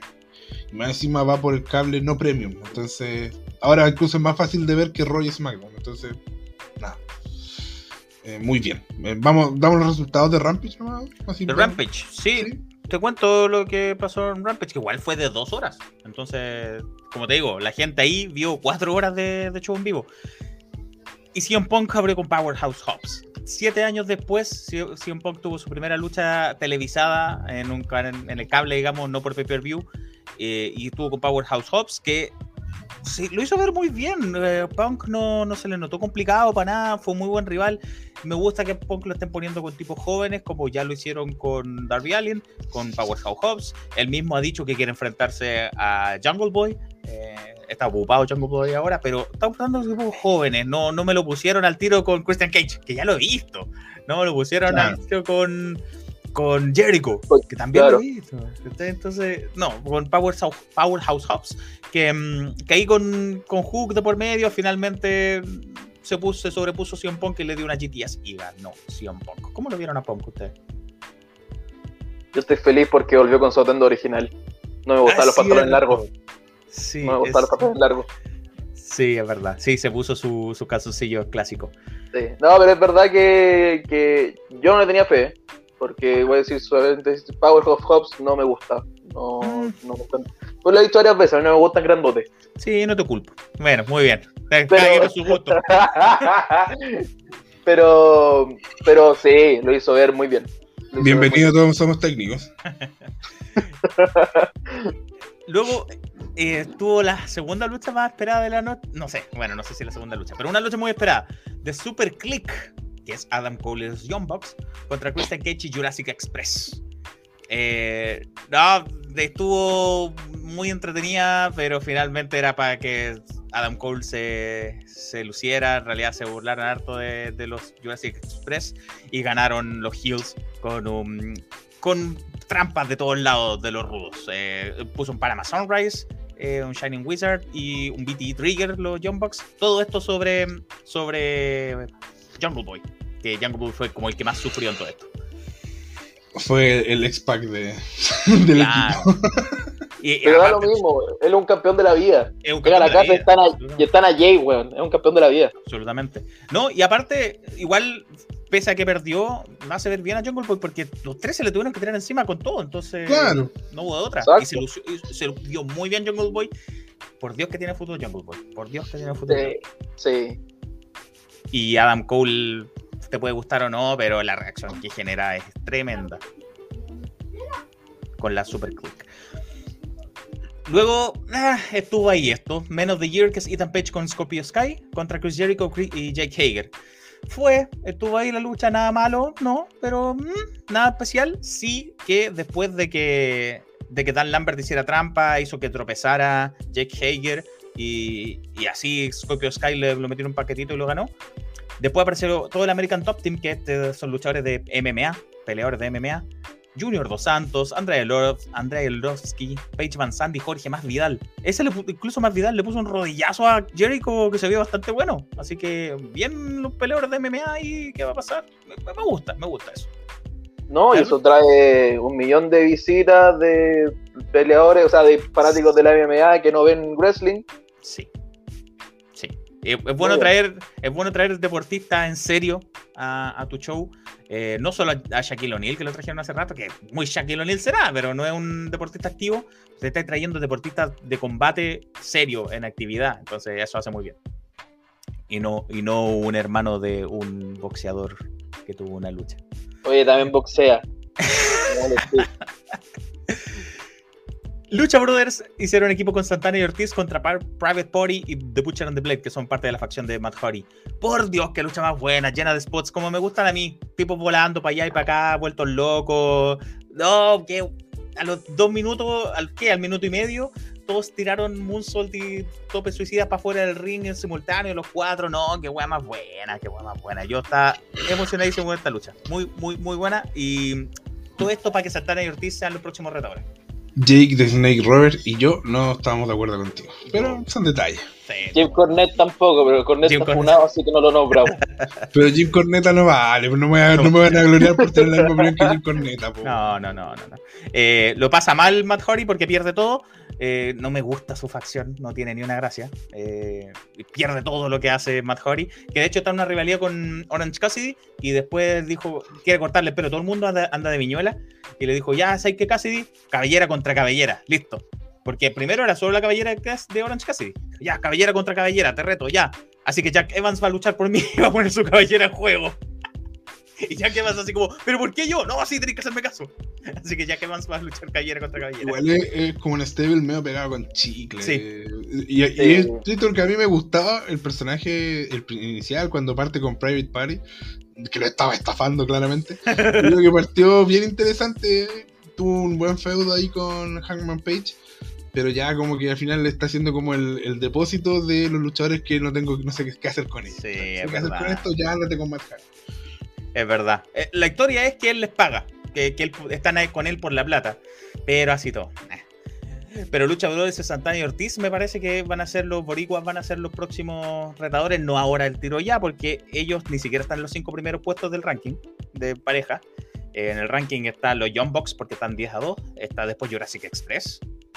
Está, créanlo no, está Gun Club. Austin Gunn con Walter Gunn están 8-0.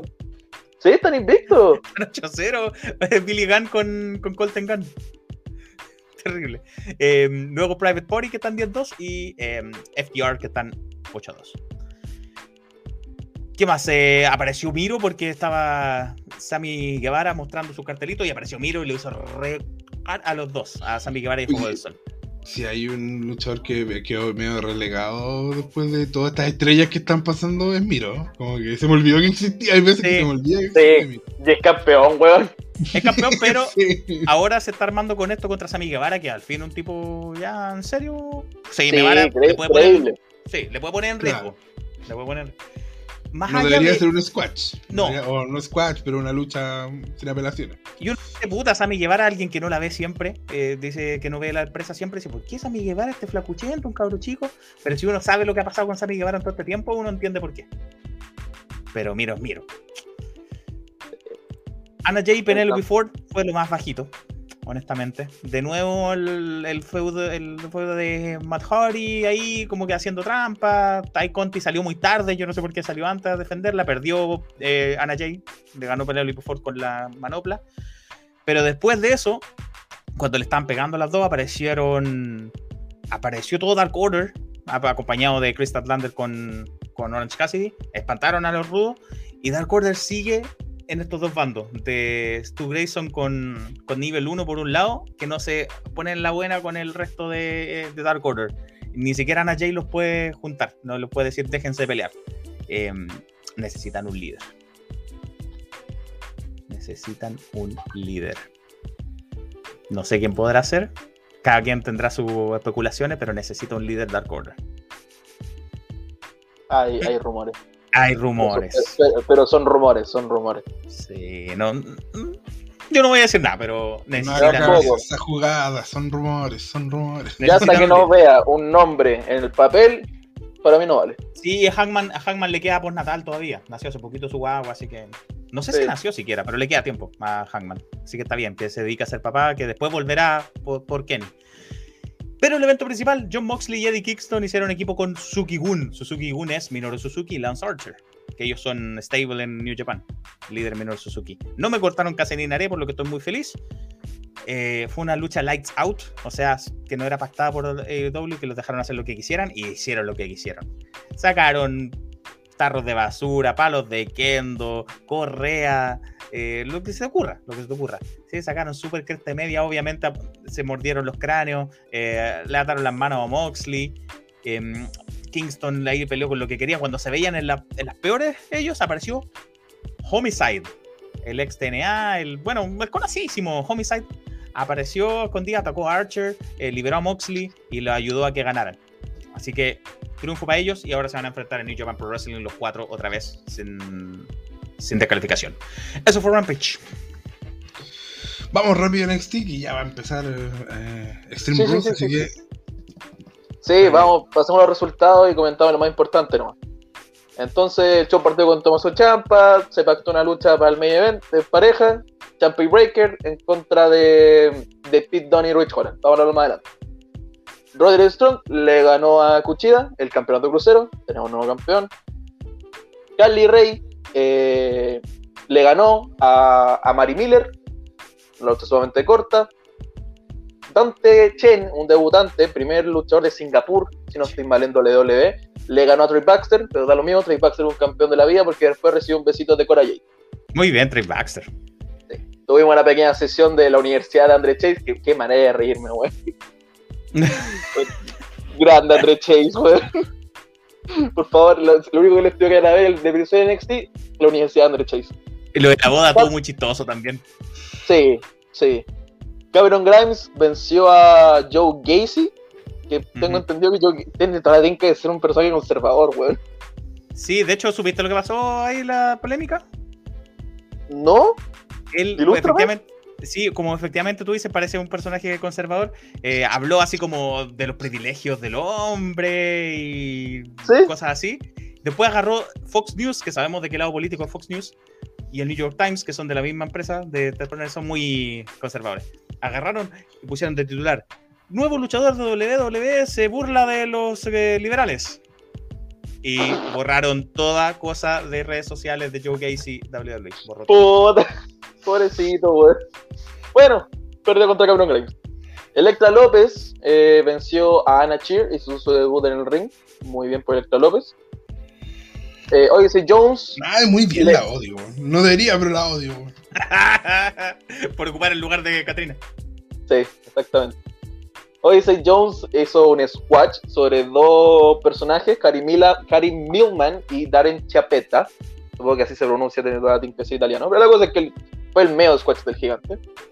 Toxic Attraction, la nueva facción de Mandy Rose, o sea, no nueva, ahora tienen nombre. La cosa es que Mandy Rose, Priscilla Kelly y fue el nombre. Jesse Jane, Jesse Jane hicieron un pequeño segmento en el cual retaron a las campeonas en pareja femenina, a Io Shirai y Soy Stark. No puedo creer que se me hayan olvidado los nombres. ¿Todavía son campeonas? Sí, siguen siendo campeonas y próxima semana defienden ante Toxic Attraction. Está Pero bueno no, ya, no, me gusta el nombre.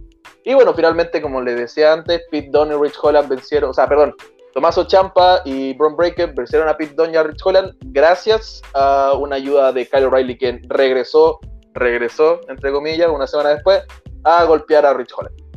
Es un episodio normalito, aún no la publicamos, pero ya en la semana van a ver una columna de opinión mía hablando del cambio de NXT. Eh, y como bien digo en esa columna, NXT volvió a ser una marca de desarrollo. Luchas cortitas, luchas presentando a luchadores, luchas que no duran más de 5 minutos. Lo importante acá, por ejemplo, es Roddy Strong, quien es el nuevo campeón crucero. Primer título para, para Diamond Man y yo le tengo Ah, mucha sí. fe a esa facción. No sé cómo lo ven ustedes, pero yo a esa facción le tengo mucha fe. Sí, se me desinfló un poco el campeonato crucero de todas formas. Ojalá Sí. lo. Sí. Sí. Pero es que yo tengo, Cuchilla está- con COVID. Sí. ¿Cómo es Yo tengo- un yo campeonato? tengo una pregunta. eh, ¿Cuántas luchas squash hubo en este NXT? En este Te las cuento al tiro. Eh, Kylie Ray fue Squatch contra Mary Miller. Dante Chen contra Trey Baxter fue Squatch. dos. Grimes contra Gacy, no, bueno, Sí. relativamente Squatch. Tuvo un segmento antes, eso no lo deja hacer squash. Tres, Electra López contra Nachir fue Squatch. cuatro. Jones contra los dos fue Squatch. Ah, sí, cinco. Cinco, luch- cinco luchas squash. 5 de 7. Cinco de siete fueron solo squash. La, el opener no fue Squatch y el main No. event no fue Squatch. Ahí está. Ahí está. ¿Cómo, cómo chucha paráis dos horas? No vi en Exil, me disculpo, pero ¿cómo chucha paráis dos horas de eventos con que todas tus luchas de mitad de show son squash, weón? Con, con hartos comerciales. y, unos La cuantos, cagó. y unos cuantos segmentos que no ayudan en nada. Lo de Toxic Attraction, esa promo que tiraron, perfectamente la pudieron haber hecho las velas, perfectamente la pudieron haber hecho eh, Lay Cool, la pudo haber hecho The Beautiful People, The Allure, todos estos personajes que son soy, soy rica y tú no me puedes tener. Promo más genérica de Mina Rica no hay. Y esa misma promo la pudo haber tirado cualquiera. Pero salió bien. Yo, yo, yo encuentro que salió bien, weón. O sea, yo creo que por redes las tipas han sabido venderse. Sí, totalmente. Pero esto no es nada nuevo. pero- Hemos visto este personaje cuántas veces. Sí, sí, sí, estoy de acuerdo. Prefiero por ahí que hasta hagan la técnica del tampón, no sé. Pero. Por último sería algo nuevo en televisión, qué sé yo. Pero sí, no sé, no sé. Veamos, veamos qué decanta. Yo estoy de acuerdo, pero tampoco sería tan rotundo de momento. No sé. Yo, como les decía, lo único que les recomiendo de este episodio de NXT es la Universidad de André Chase, weón. Eh, Hace rato no me ría tanto con un segmento. es verdad. Nada de, nada de index. Nada de Index, lamentablemente. O sea, creo que si no estoy mal, próxima semana vamos a mostrar segmentos de su luna de miel y no sé Ah, qué bien. esperar. Bien. No sé qué esperar porque la luna de miel tiene que ser privada, weón. Y, y, y Pero Bron no toda, eh, a ver, amigos, no toda la luna de miel consiste en, en ¿cómo se llama esto? En, No en- sé, cacho. Yo nunca ¿Cuál me es he la palabra? ¿Cuál es la palabra que se usa eh, cuando Cuidado, cuidado. la palabra que se usa para eh, definir el matrimonio cuando tú Consumar. concretar. consumar no Consumar. toda la luna de miel es para consumar el matrimonio hay momentos también en los que se almuerza y esas fotos sí pueden ir eh, o videos sí pueden ir en el- ahora me parece bien que le hayan dado un no hayan dado un descanso de esto porque igual Era siento harto, que sí. cuando cuando llegáis muy arriba y no porque la boda fue un muy buen momento, un momento muy arriba, fue el pic de, de esta historia. Eh, déjenos descansar un poquito porque ya, ya llegaste al punto alto, o sea, más que esto ya no lo vaya a lograr. Y Bron Breaker. Solamente. Bron Breaker. ¿Sabes qué? Voy a ser sincero, yo le tengo mucha fe. Sí. Se mueve bien. Claramente se está posicionando como retador. Ojalá no lo gane en, en su primera lucha por el título, pero tiene- le tengo mucha fe. Tiene un gran futuro. Y me acabo de acordar una pequeña acotación, un pequeño miedo que tengo. Eh, después de la, lucha, de la lucha de Dante Chen contra Trey Baxter, se ve un segmento en backstage donde aparece Cora Jade, su, su pareja en la vida real, Ya de. Trey Baxter. Y bueno, Cora Jade le dice así como, no, pero es que te estás enfrentando contra un superhéroe, cálmate. Y Trey Baxter como que se queda mirando al cielo así como, ¿un superhéroe? Así que tengo toda la pinca que No. se, viene, se viene un personaje así, antifaz, capita, weón. Trey, almost a superhero. Va a hacer tacting con Nicky, weón. Dios mío. Ojalá no. Bueno, Ojalá no. Ya Ojalá tenemos no. la superhéroe. No necesitamos dos. Ojalá no, tú mismo lo dijiste. Ya, bueno, eh, eso fue NXT. Yo me despido en este minuto, me tengo que ir. eh, lamento no poder continuar con ustedes, pero tengo algunas obligaciones que atender. Los chicos, ahora viene, los dejo con ellos porque van a comentar. Extreme Rules va, se va a unir, me imagino, no estoy seguro, creo que se, Jorge se va a unir. ¿no cierto? no, probable que sí. Bueno, acá las vamos a ver. Eh, y saben que esta parte, esta parte de Extreme Rules que viene ahora, si la quieren ver con imágenes, eh, mis compañeros acá son bastante guapos. A. Eh, A, la- a bañar no, porque no. ¿Para qué? claro, en, en YouTube va a estar disponible. Eh, nos despedimos y sigan. O sea, yo, yo me voy. Muchas gracias, ustedes sigan.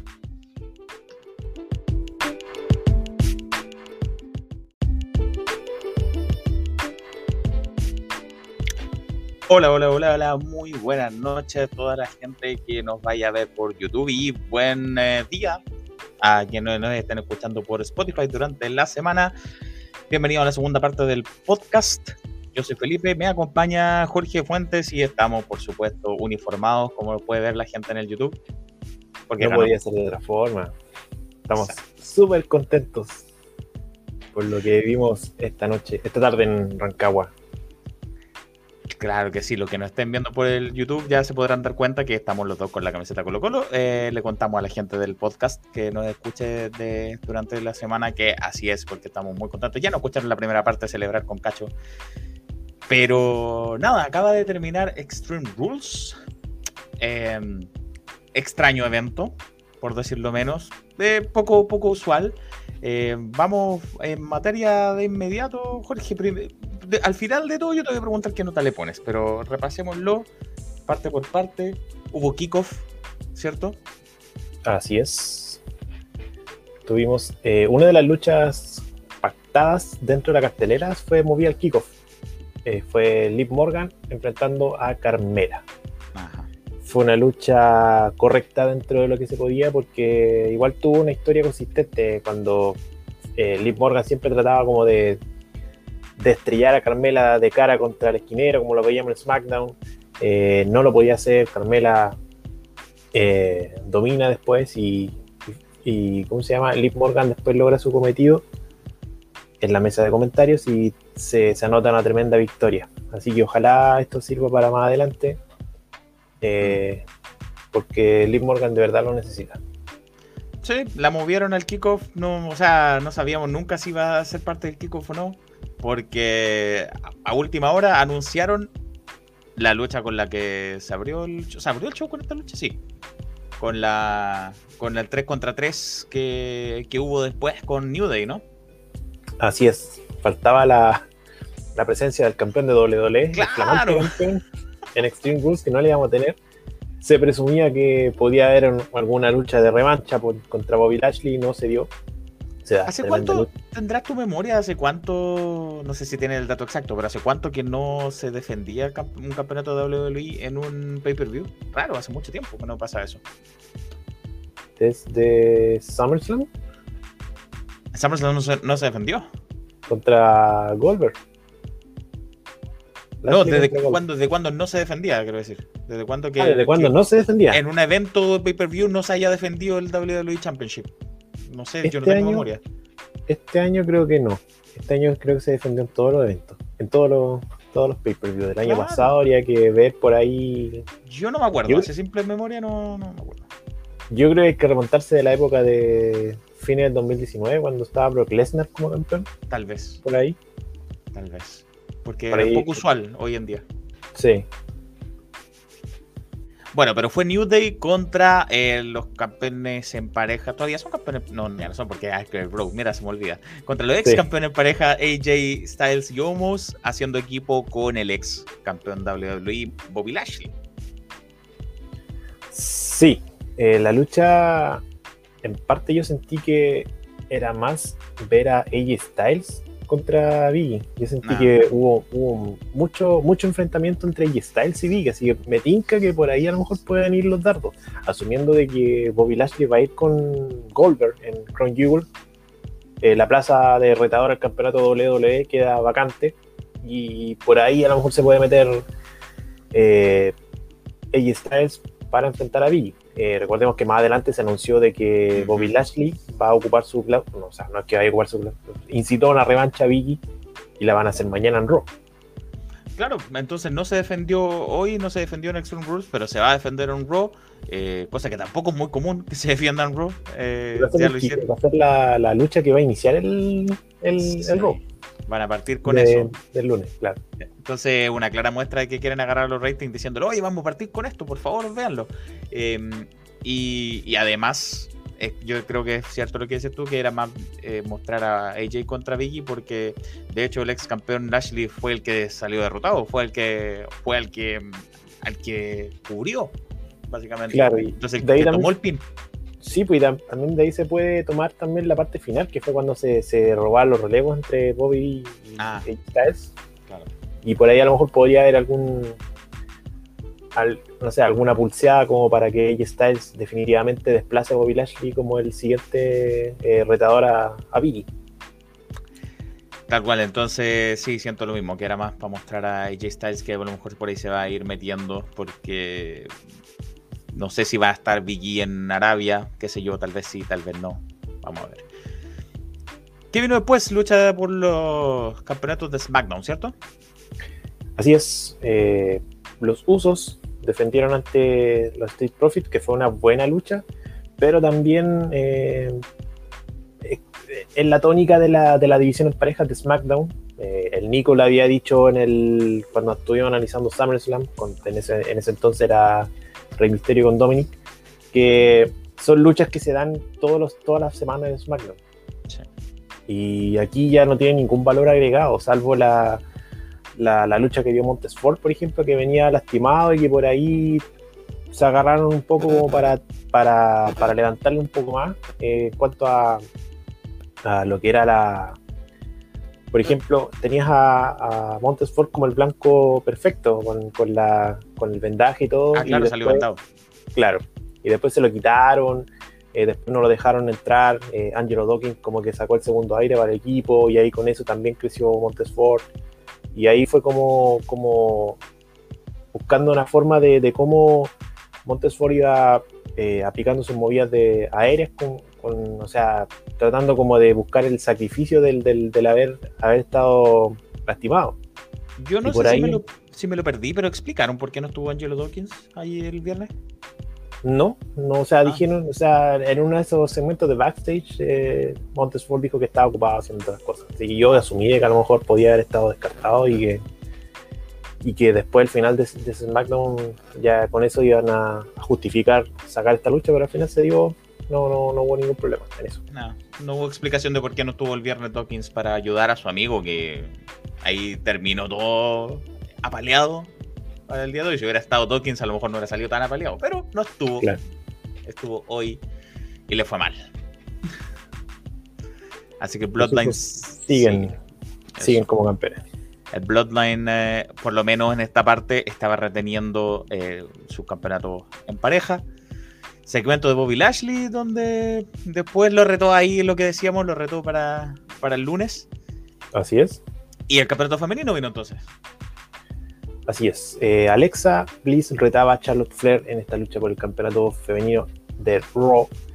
eh, donde Alexa se vio bastante bien, a pesar de que Charlotte la, dominaba y, marcó su, presencia como una Flair, como una, la campeona, como la 12 veces campeona. Eh, Alexa de repente sacaba como su psicología de mm, heredad de, de, de Bray Wyatt por ahí eh, cuando se colgaban las cuerdas y haciendo casi como una Spider-Woman. Eh, incluso sacó un- un- una Canadian Destroyer también que le salió muy bonita. Muy buena le salió, me gustó Muy ese buena. spot. Sí, y además se ve como bien armoniosa porque como la, la diferencia de tamaño entre las dos, Claro, como que la hace, ver, la hace verse mejor. sí, pues. recordemos que el- originalmente la hacía Piri Williams esa y Piri Williams es bajito, entonces generalmente se le hacía los tipos más grandes, entonces sí, por, por eso funciona también. Y Sí, no hubo tanta cosa hocus pocus misteriosa en, este, en esta lucha. No, como que, claro, como que trataban de jugar un poco con la Alexa antigua también. De hecho, la, la- la vestimenta de Alexa era como muy similar a la que usaba antes. Recordemos que en esta, en esta etapa como que usaba con el vestido. eh, y ahí como que sentí que, que podía volver la Alexa antigua, sobre todo cuando se, se tiró con el Twisted Blitz, que al final lo, lo- lo falló.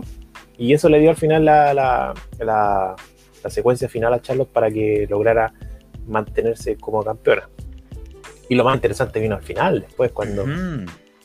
Charlotte terminó con Lily, la destrozó. La rompió, la destrozó eh, y se puso a llorar a Alexa, desconsolada porque le habían roto su, su muñeca, su mejor amiga, dice ella. Eh, pero llanto desde el alma, desgarrador que le salió a Alexa. Sí, y después al final, con un cambio psicológico ahí, ya me pasó del llanto a la rabia y, y probablemente podamos ver una nueva Alexa.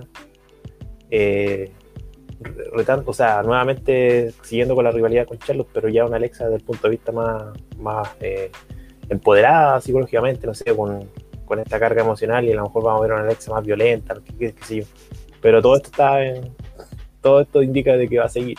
¿Será el fin de Lily? ¿No volverá a aparecer más en nuestras pantallas o de alguna forma le van a hacer volver vers- versión extra Me- crispy como me el... tinca que va a aparecer una Lily 2.0 así, como Chucky. cocida, sí, así como cocida, Ah, con patches por todos Sí. lados. también me Y va, a tinca. ser la- va a ser como la Chucky, de verdad. Sí, Así que también va, me tinca. va, va, ¿cuánto se llama? A, a intimidar a Charlotte de, de otra manera. Sí, van a robar más con ese look así como espeluznante que tiene. Sí, me tinca que va por ahí la cosa. De hecho, ya Lily está en WWE Shop Charlie, que es la versión Charlie. Charlotte Flair de Lily, eh, o una, o una eh, Charlotte Flair muñeca también Sí. está. Y probablemente si, si tenemos esta Lily que nosotros estamos planteando Sí. acá, probablemente también aparezca como un tercer elemento a, a comercializarse. Así que y plata lo- la- las muñecas en WWE. No dan puntadas sin hilo en ese sentido de, de marketing, entonces no va a Sí, ser pues. que aparezca. Y nos estamos acercando a Halloween, así que Ah, cierto, buen pueden punto. ser ahí. Y después viene Navidad. Así Eh. que le, va- le van a sacar provecho como No pueden. al, No puede desaparecer Lily justo ahora en esta época, es verdad, es verdad. Estoy tomando Game Extreme. Este- este- bueno, obviamente por la por la hora y, y para presumir de que este vaso tiene más Extreme que Extreme Rules. Que lo. La me extreme El tuvo más extreme. Hasta el momento ninguna lucha con estipulación, ninguna, porque la única fue la del evento principal, ¿cierto? Así es. Yo pensaba, yo tenía la, la- la mínima esperanza de que a lo mejor durante las luchas, cuando la estaban anunciando, iban a, a agregar a lo mejor en alguna Ah, claro. una estipulación especial, no sé. Gracias eh, a los que se nos unen, los valientes que se nos unen hasta ahora, como PS Omega Blog, que es un amigo reciente de compadre. Saludos, amigazo. Saludos y gracias por acompañarnos en esta hora ya. Estamos haciendo casi un trasnoche ya de, Sí, de Wrestling. temprano nos dejó un saludo un muchacho de anda a ser de dónde es, un Frank J. Fersil.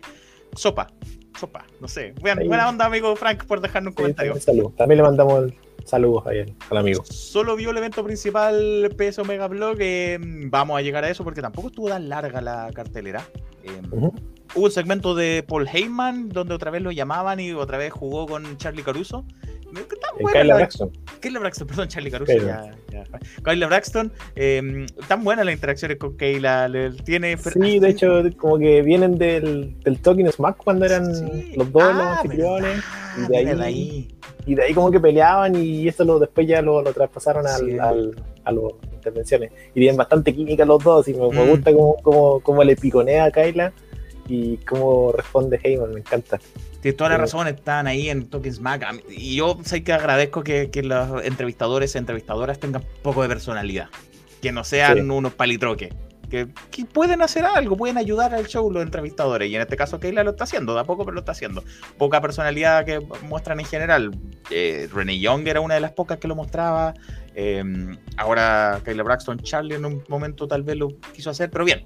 Cuando, cuando interactuaba con Garza, por ahí. Con Sí, verdad. por ahí verdad, verdad.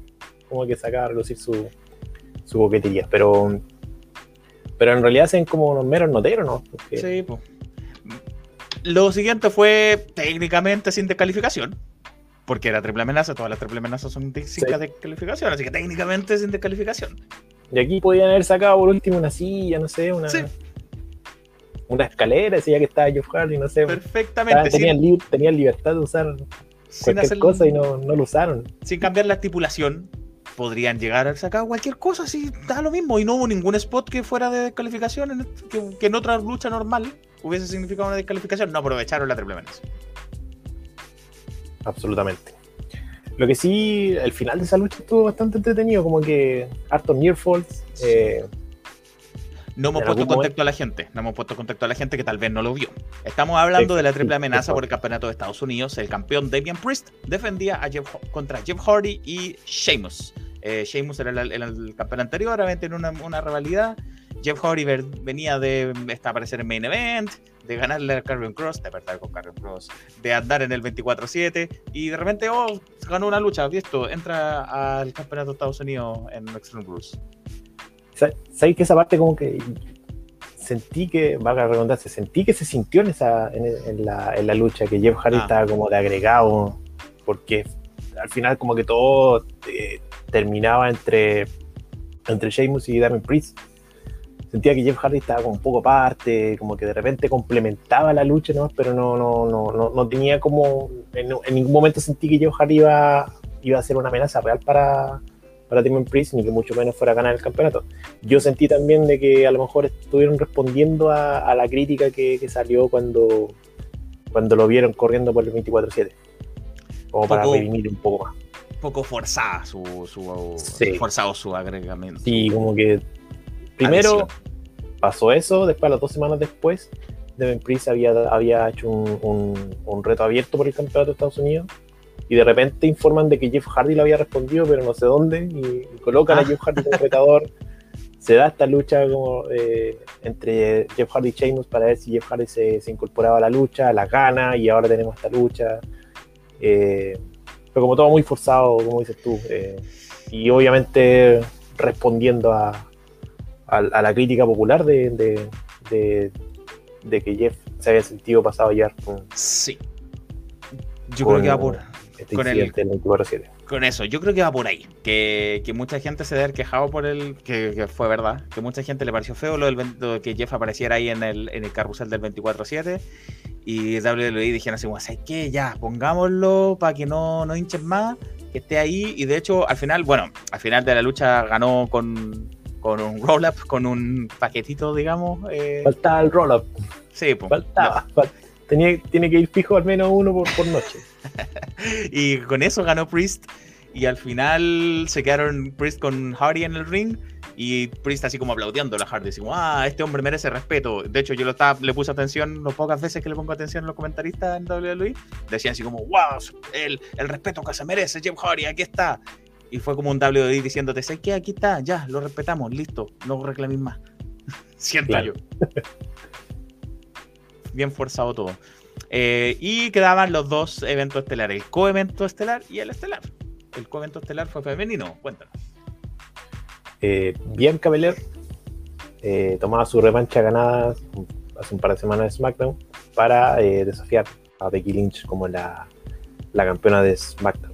Se dio esta lucha donde Bianca sacó a lucir como todo su poder atlético, bien ágil, bien rápida y bien fuerte también, poderosa, sobre todo cuando hacía esa, esa competencia de, de- cuando le tiraban la trenza y, tenía, y la tiraba con su propia fuerza, tiraba a Becky. Eh, O sea, Becky también.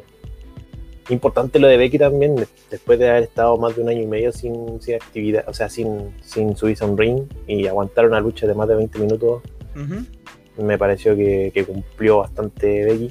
Es verdad, porque en SummerSlam fueron esos segunditos nada más, entonces no daba como para ver su Claro. físico ni nada parecido.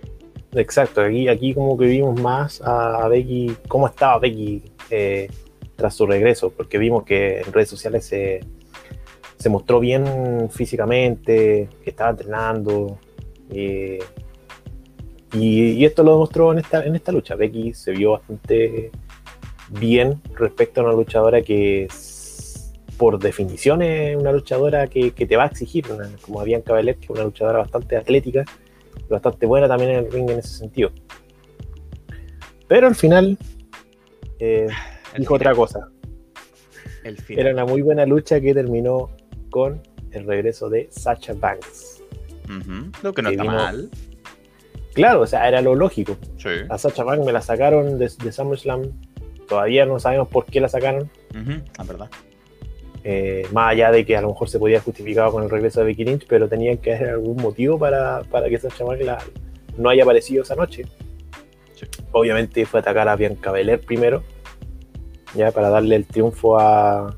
Bueno, el, el triunfo se lo dio a Bianca, pero. Técnicamente el triunfo es de Bianca, me anotó, me anotó un punto en la liga. Técnicamente Sí, ganó sí, Bianca. no cambió de mano el cinturón, pero ganó Bianca. ¿Por qué? Porque a pesar de ser Extreme Rules, era una lucha con descalificación normal. Exacto.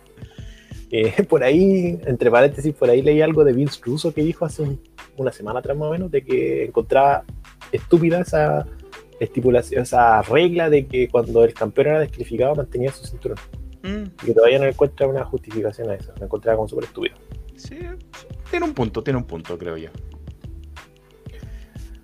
Y bueno, Becky después como que le hace un buena hacia Sacha Banks. Como gracias por, por venir. Y Sacha obviamente lo que quiere es el título, así que la atacó también a ella y, y quedó como dominante. Así que vamos a tener ahí. Esto es. Después vamos a tener. Crown Jewel no creo que haya luchas femeninas. A lo mejor va a haber sea, una, yo creo. Van a haber una y van a robar todo el año con que primera vez que se presenta. Lo más probable, me imagino yo pensando como WWE, como Vince McMahon, que van a tratar de, de empujar para meter otra lucha femenina en Crown Jewel y tratar de poner a una, a una persona de raza negra, ya sea Bianca, ya sea Sasha. ¿Por qué? Porque ya, pues ya robaron la vida entera con que tuvimos el primer show de eh, la primera lucha de mujeres, que fueron eh, Lacey Evans Natalia. con Natalia. Sí. Entonces ahora van a poner una de ellas para robar con que la primera mujer de color en la vida. Entonces ahí les da más para robar más publicidad, más, más relaciones públicas. Siento yo. Sí. Es muy probable que a lo mejor esta triple amenaza se pueda dar en Crown Jewel. Quién sabe. Claro. Y, que no, sé si su árabes, no sé si árabes Porque- permitan tres, tres al mismo tiempo. Y como ya no se pasen, no se pasen tampoco. Pero ahí la, la plata la ponen ellos. Pues ellos Claro. son los que, si quieren llamar al, no sé, al Ultimate Warrior a luchar contra, contra, no sé, contra Owen Hart, lo hacen, no están ahí. lo hacen, ¿no? claro. Nosotros Pero con- plata, lo hacemos. Vamos a ver qué pasa en Crown Jewel. Si es que Ahora, cómo, lo traemos de vuelta a la vida ya es, es otra cosa, pero Sí, pues. ponemos la plata. A ustedes arréglensela. Sí, porque eh, creo que en octubre no va a haber otro evento. Crown Jewel va a ser como Ah. el evento de octubre. En noviembre viene Survivor Series, que se van a enfocar ahí en la guerra de marcas. Claro. y después ya tendríamos TLC en diciembre. O sea, no, no, no, no, Mm. no, no sé si esta rivalidad aguante dos meses más, tres meses más. Es verdad, tendrían que saltarse hasta recién a diciembre. Sí, van a intentar ahí, van a intentar meterlo en Crunchyroll como puedan. Entonces, eso con ese final eh, que estuvo un poco polémico, pero no más polémico que lo último de la noche. Extraño, pero a mi juicio correcto, la, la mejor forma de... que Patoche nos deja un, un comentario desde más temprano, lo dejo, que nos dice, ¿qué mierda fue ese final de mierda? Bueno, con mucho énfasis. Necesito una explicación. ¿Cómo Sí. lo explicamos? Cuéntanos, anda contándonos qué pasó entre Finn Balor y Roman Reigns que defendía su campeonato eh, universal. Bueno, el Demon Finn Balor, el demonio Finn Balor. Claro, eh, como habíamos anticipado, esta, es la- esta fue la última lucha, o sea, la única lucha que, que tuvo una, una estipulación de Extreme Rules, en donde Finn Balor se vio bastante parejo con Roman Reigns. Eh, Roman también como que jugaba harto con el público en su contra, cuando el público pedía mesas. eh, Finn Balor la sacó para, para darle el gusto y Roman la guardó. Muy bien, sí. Estuvo muy buena. El momento llamativo también de que cuando se fueron a luchar al público, Roman Reigns apareció con mascarilla, obviamente cuidando su salud su- o manteniendo su, su inmuno compromiso con el tema de la leucemia, seguramente. Ah, claro, ¿verdad? Sí, sí, sí. Pero también aprendió de, de Nag. Aprendió de Nueva Alianza Guerrera, que Nathaniel luchó con mascarilla. Él dijo, si Nathaniel luchó con, con mascarilla en Nueva Alianza Guerrera, yo también. Así que por eso la puso. Claro, Roman. Benag. Así que tuvimos hace en, en- en un par de minutos, un par de segundos, tuvimos, vimos a Roman ahí con, con mascarilla. Después obviamente volvió al ring y se la sacó y siguió luchando normal. Eh, tuvimos a los usos también tratando, porque Valor de verdad se, se mostró eh, como una amenaza de verdad hacia Roman Reigns, que llegaron los usos, al final tuvieron que, que aparecer para, para poder salvar a su, a su primo. Eh, bueno, los usos al final después quedaron, quedaron en el camino por el propio Valor. De repente se empiezan a, a prender las luces rojas y Sí. Finn Balor empieza como a convulsionar. Aquí se puso todo raro. De aquí en adelante Sí, se puso de- todo de muy ahí en adelante ya fue como bastante extraño, pero en ese momento yo pensé de verdad que a lo mejor Finn Balor lo iba a ganar. Mm. Estaba para pensar eso. Finn Balor sacó como una fuerza sobrenatural, no sé, cuando se lanzó a Roman con dos patadas, lo, lo- lo tiró encima de la mesa, lo quebró. Después, cuando vino ese. Cuando, después ya, cuando se paró en la, en la, en la esquina, vino lo, lo peor de todo, fue que como que de repente se soltó el tensor de la cuerda y, y se desestabilizó, se cayó, y ahí. Roman aprovechó para ganarle. Todavía no sabemos qué pasó ahí. qué Estaba listo. van a dar. Estaba listo para el, para el cut de gras. Para el cut de Sí. gras que le dice listo, listo, listo. Y la tercera cuerda de más arriba se soltó. De repente. No, no. Yo en un momento pensé que había- había sido Paul Heyman, porque justo venía Sí, como también. corriendo hacia el centro. Como que justo en ese momento estaba ahí. Y de repente como que cuando volvieron las luces, como que corrió hacia el centro. Como Mm. diciendo, como no sé, como que él había, había, había soltado la cuerda y, Pero y parece que como que se hizo el desentendido. Pero no, al final no, no fue... corrió de, creo- de asustado, algún- corrió, parece. Sí, por ahí él, eh, leí de que podía haber sido algún algún accidente, pero no, no creo. No. La lucha, la lucha fue así. en realidad. Sí, no, estaba planeado. Nunca más Sí. voy a mm, criticar la- las cuerdas de Legión o de cualquiera más. Si se le rompen a WWE, que Legión las tenga un poquito sueltas, da lo mismo. No se le rompen. Si a WWE se le rompen en el main event de su pay-per-view, ¿qué le vamos a decir? Que- la re- Sí, pues, tan- También lo que me pareció muy raro es que empezó los latidos de, de Valor y como estas convulsiones, y era, y era ese es el comienzo de su música. Pero cuando Valor se seguía moviendo, su música seguía sonando. Él subió Sí. la escalera, la música seguía. Y empezó el. el su, su música, sí, su melodía, y no paraba. Era como si estuviera haciendo su entrada otra vez. Era muy raro todo. Sí, o era como un Finn Balor que nunca habíamos visto antes, con esta música, con esta ambientación, o al tipo de la música se le quedó pegado el, el. Parece que se le olvidó que tenía que sacarla. Eh, Claro, desde la pura entrada, no. Y era la forma de no verdad. sé, a mí me da Te pegaste, Felipe. recuerdo exactamente, me recuerdo de. eh, Me parece. Yo me caí un segundo. Vamos volviendo, vamos volviendo. Ahí te, te caíste, te congelaste. Bueno, pero para seguir, yo encuentro que fue la forma para, para proteger a Finn Balor. ¿Volví? Ahí volviste. Ah, ya, sí, porque me di cuenta que me había. Me di cuenta que me había caído. Ya. Eh, disculpen, disculpen. Sepa perdonar. Es el último día que estoy aquí en este hotel. Eh, ¿Qué iba a decir yo? Que sí, honestamente me hizo recordar un poco al final de Hell in a Cell entre Seth Rollins y The Finn. No al mismo Sí. nivel porque no fue así de horrendo, pero a mí no me gustó. Me parece un final de la nada, muy sin explicación y, y muy anticlimático. No, no, no me gustó para nada y me hizo recordar a eso por las luces de partida, que lo encuentro un despropósito. No, feo se ve, las luces de cabaret, de tople. Eh, ¿Te han contado? Sí, bueno, pero por lo menos aquí el final fue un final con pin, no como en esa lucha que, que lo descalificaron por pegarle con, con un martillo en una lucha dentro de una jaula, que eso sí que no tenía sentido. Aquí hubo un pin 1, 2, 3, ¿de acuerdo? Eh, pero tendrán que explicar, me imagino, el, el viernes qué pasó con esa cuerda, darle una historia de por medio, porque, ah, se cortó, uh, uh, nuestras cuerdas son pésimas, ¿no? po. Deberían. Deberían. Yo creo que igual tiene su justificación. Primero porque Mm. sabíamos que Roman Reigns iba a ganar. Tenemos a Brock Sí. Lesnar en, en, en Crown Jewel. Sí. Pero de alguna forma tenías que hacer, proteger de cierta forma a, a Finn Balor que venía con, con el demonio, con Demon Balor, Sí. que es como su alter ego, ¿cachai? Como lo, lo explicamos en, en el podcast pasado de que es el último recurso que tiene Finn Balor para poder ganar una rivalidad. Sí. Y Pero- quemando ese cartucho para llegar para una lucha que iba a ser predecible. Así que en ese sentido yo justifico, entre comillas, este final porque no dejas mal a Finn Balor. Y Roman Reigns sacó una victoria así como de la nada. Lo más probable es que a lo mejor el Roman Reigns de antes era, iba a ganar de forma limpia a Finn Balor. Después de ese, de ese comeback medio extraño que tuvo Finn Balor y que Roman Reigns le ganara de repente con una lanza, habría echado todo por la borda. Eso habría sido mucho peor. Pero en el, en el entendido, como dices tú, en el entendido de que este final se explique más adelante, yo encuentro que por ahí es, eh, era lo- lo- la forma para, era una de las formas para poder proteger a Finn Balor en una lucha en donde se sabía de que no iba a ganar y a, a su vez también eh, dejar a Roman lleno de dudas contra Brock Lesnar también. Pero que por otro lado, yo entiendo que quieren eh, proteger al Demon, al demonio Finn Balor, que solo perdió.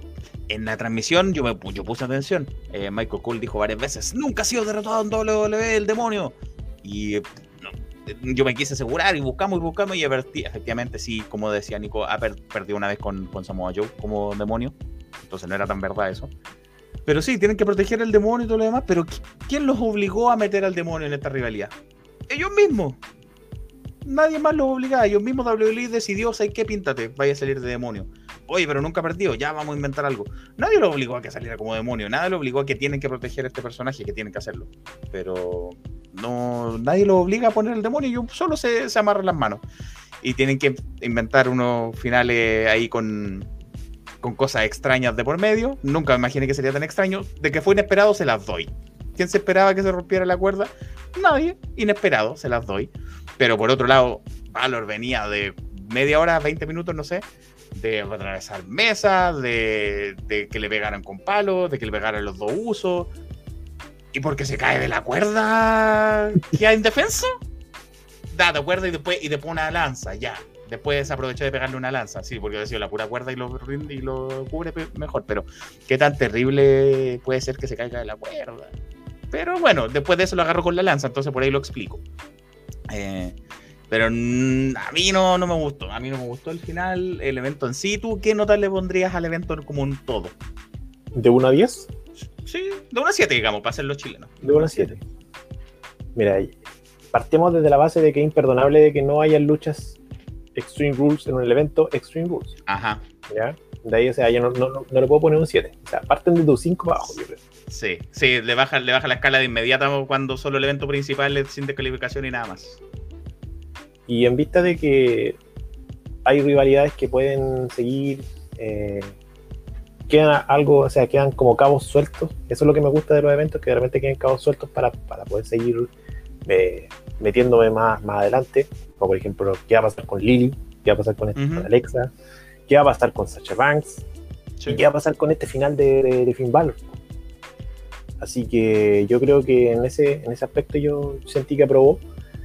Y obviamente no, no sentí que hubo lucha así como, oh, así como para, para quedarse dormido. La lucha a lo mejor por el campeonato de Estados Unidos, pero igual tuvo, tuvo su dinamismo que a lo mejor lo puede salvar. Así que dejémonos en un 4-8. Ah, generoso igual. Yo pensé que le iba a poner un 4 pelado. No, igual me entretuvo. O sea, no, no fue un evento así como para decir, no, eh, no, no me quedé dormido. Sí, sí, sí, sí, es verdad, es verdad. Eh, pero ¿hubo alguna lucha que te pareciera buena, que la disfrutaste, que tú dijeras que buena lucha? la del final me gustó. Me gustó ver a Finn Balor así de esa forma contra Roman Reigns. Eh, el final también de. eh, Me gustó muy, muy, buen, muy bien construida la lucha de Bianca Belair contra Becky Lynch también.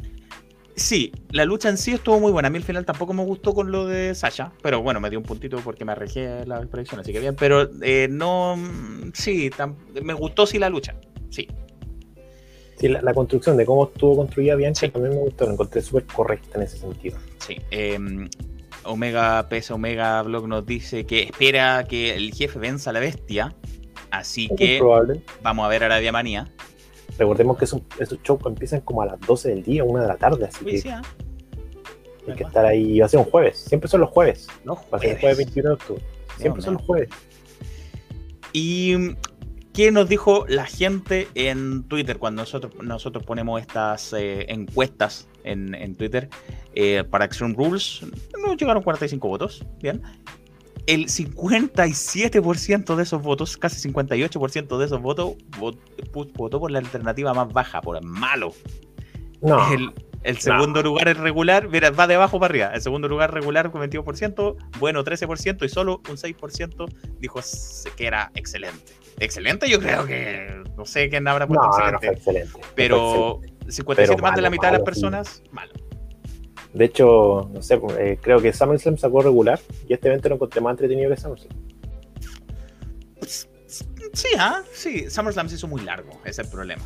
SummerSlam se Claro, hizo largo. pues, lo- los eventos, los Big Four son, son de 3 horas y media para arriba. Sí, para mí, yo le pondré un 3-5. No, para mí no, no aprueba mucho. Tampoco horrendo, no, pero no.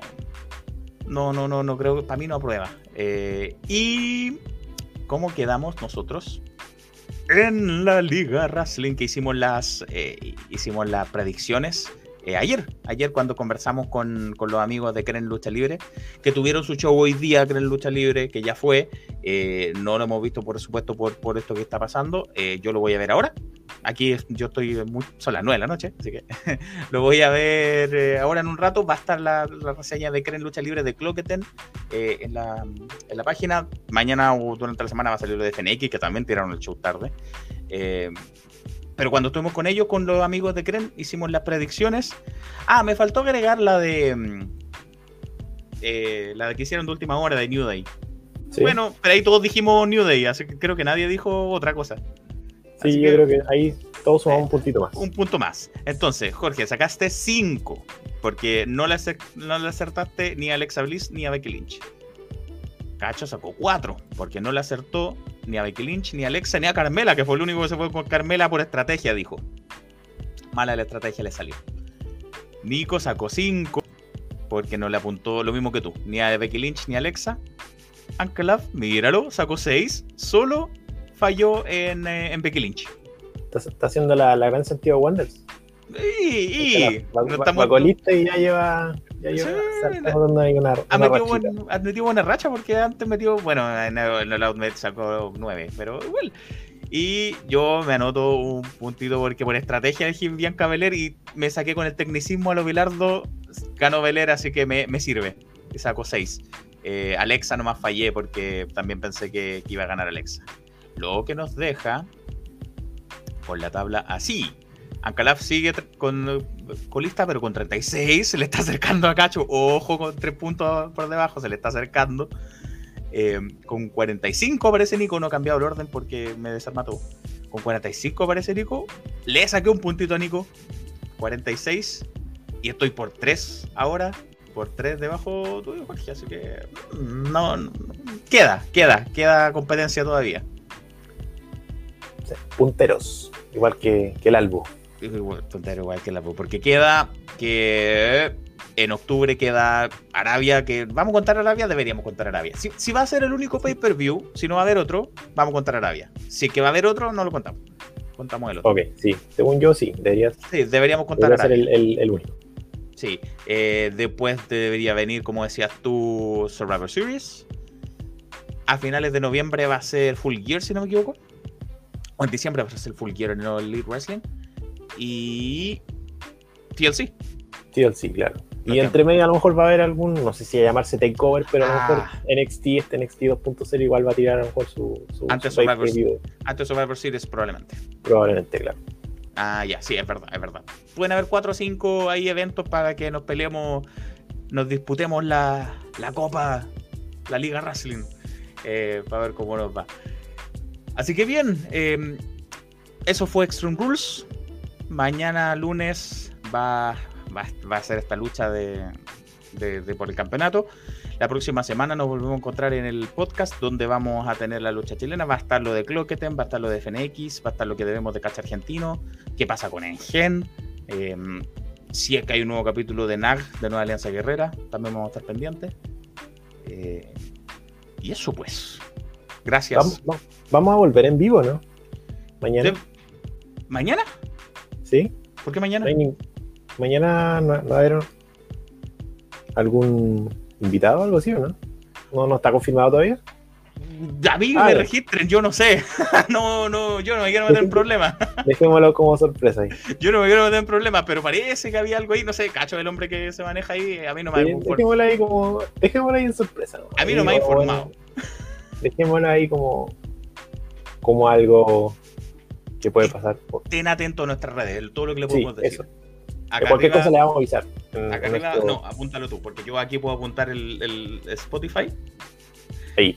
Ahí. En nuestro, Insta, nuestro Twitter, arroba RacingNet, en nuestro Instagram y en nuestra página web, Y Por supuesto. Muchas en gracias. Facebook también estamos. Ah, Facebook también estás, claro que sí. Muchas gracias a todos los que se sumaron con nosotros. Suscríbanse al canal, denle me gusta acá, escúchenos en Spotify. Gracias Esta- a los que este audio de, de este de este vivo va a estar también incorporado en el spot, en el Claro. podcast de este lunes más todo lo que hablaron los chiquillos yo estuve así todo lo que hablaron los muchachos respecto a- al resto del, del contenido lucha libre chilena Olympic wrestling NXT entre otras cosas Muchas gracias a todos. Un abrazo. Nos vemos la próxima. gracias por estar hasta esta hora así que nos vemos chao chao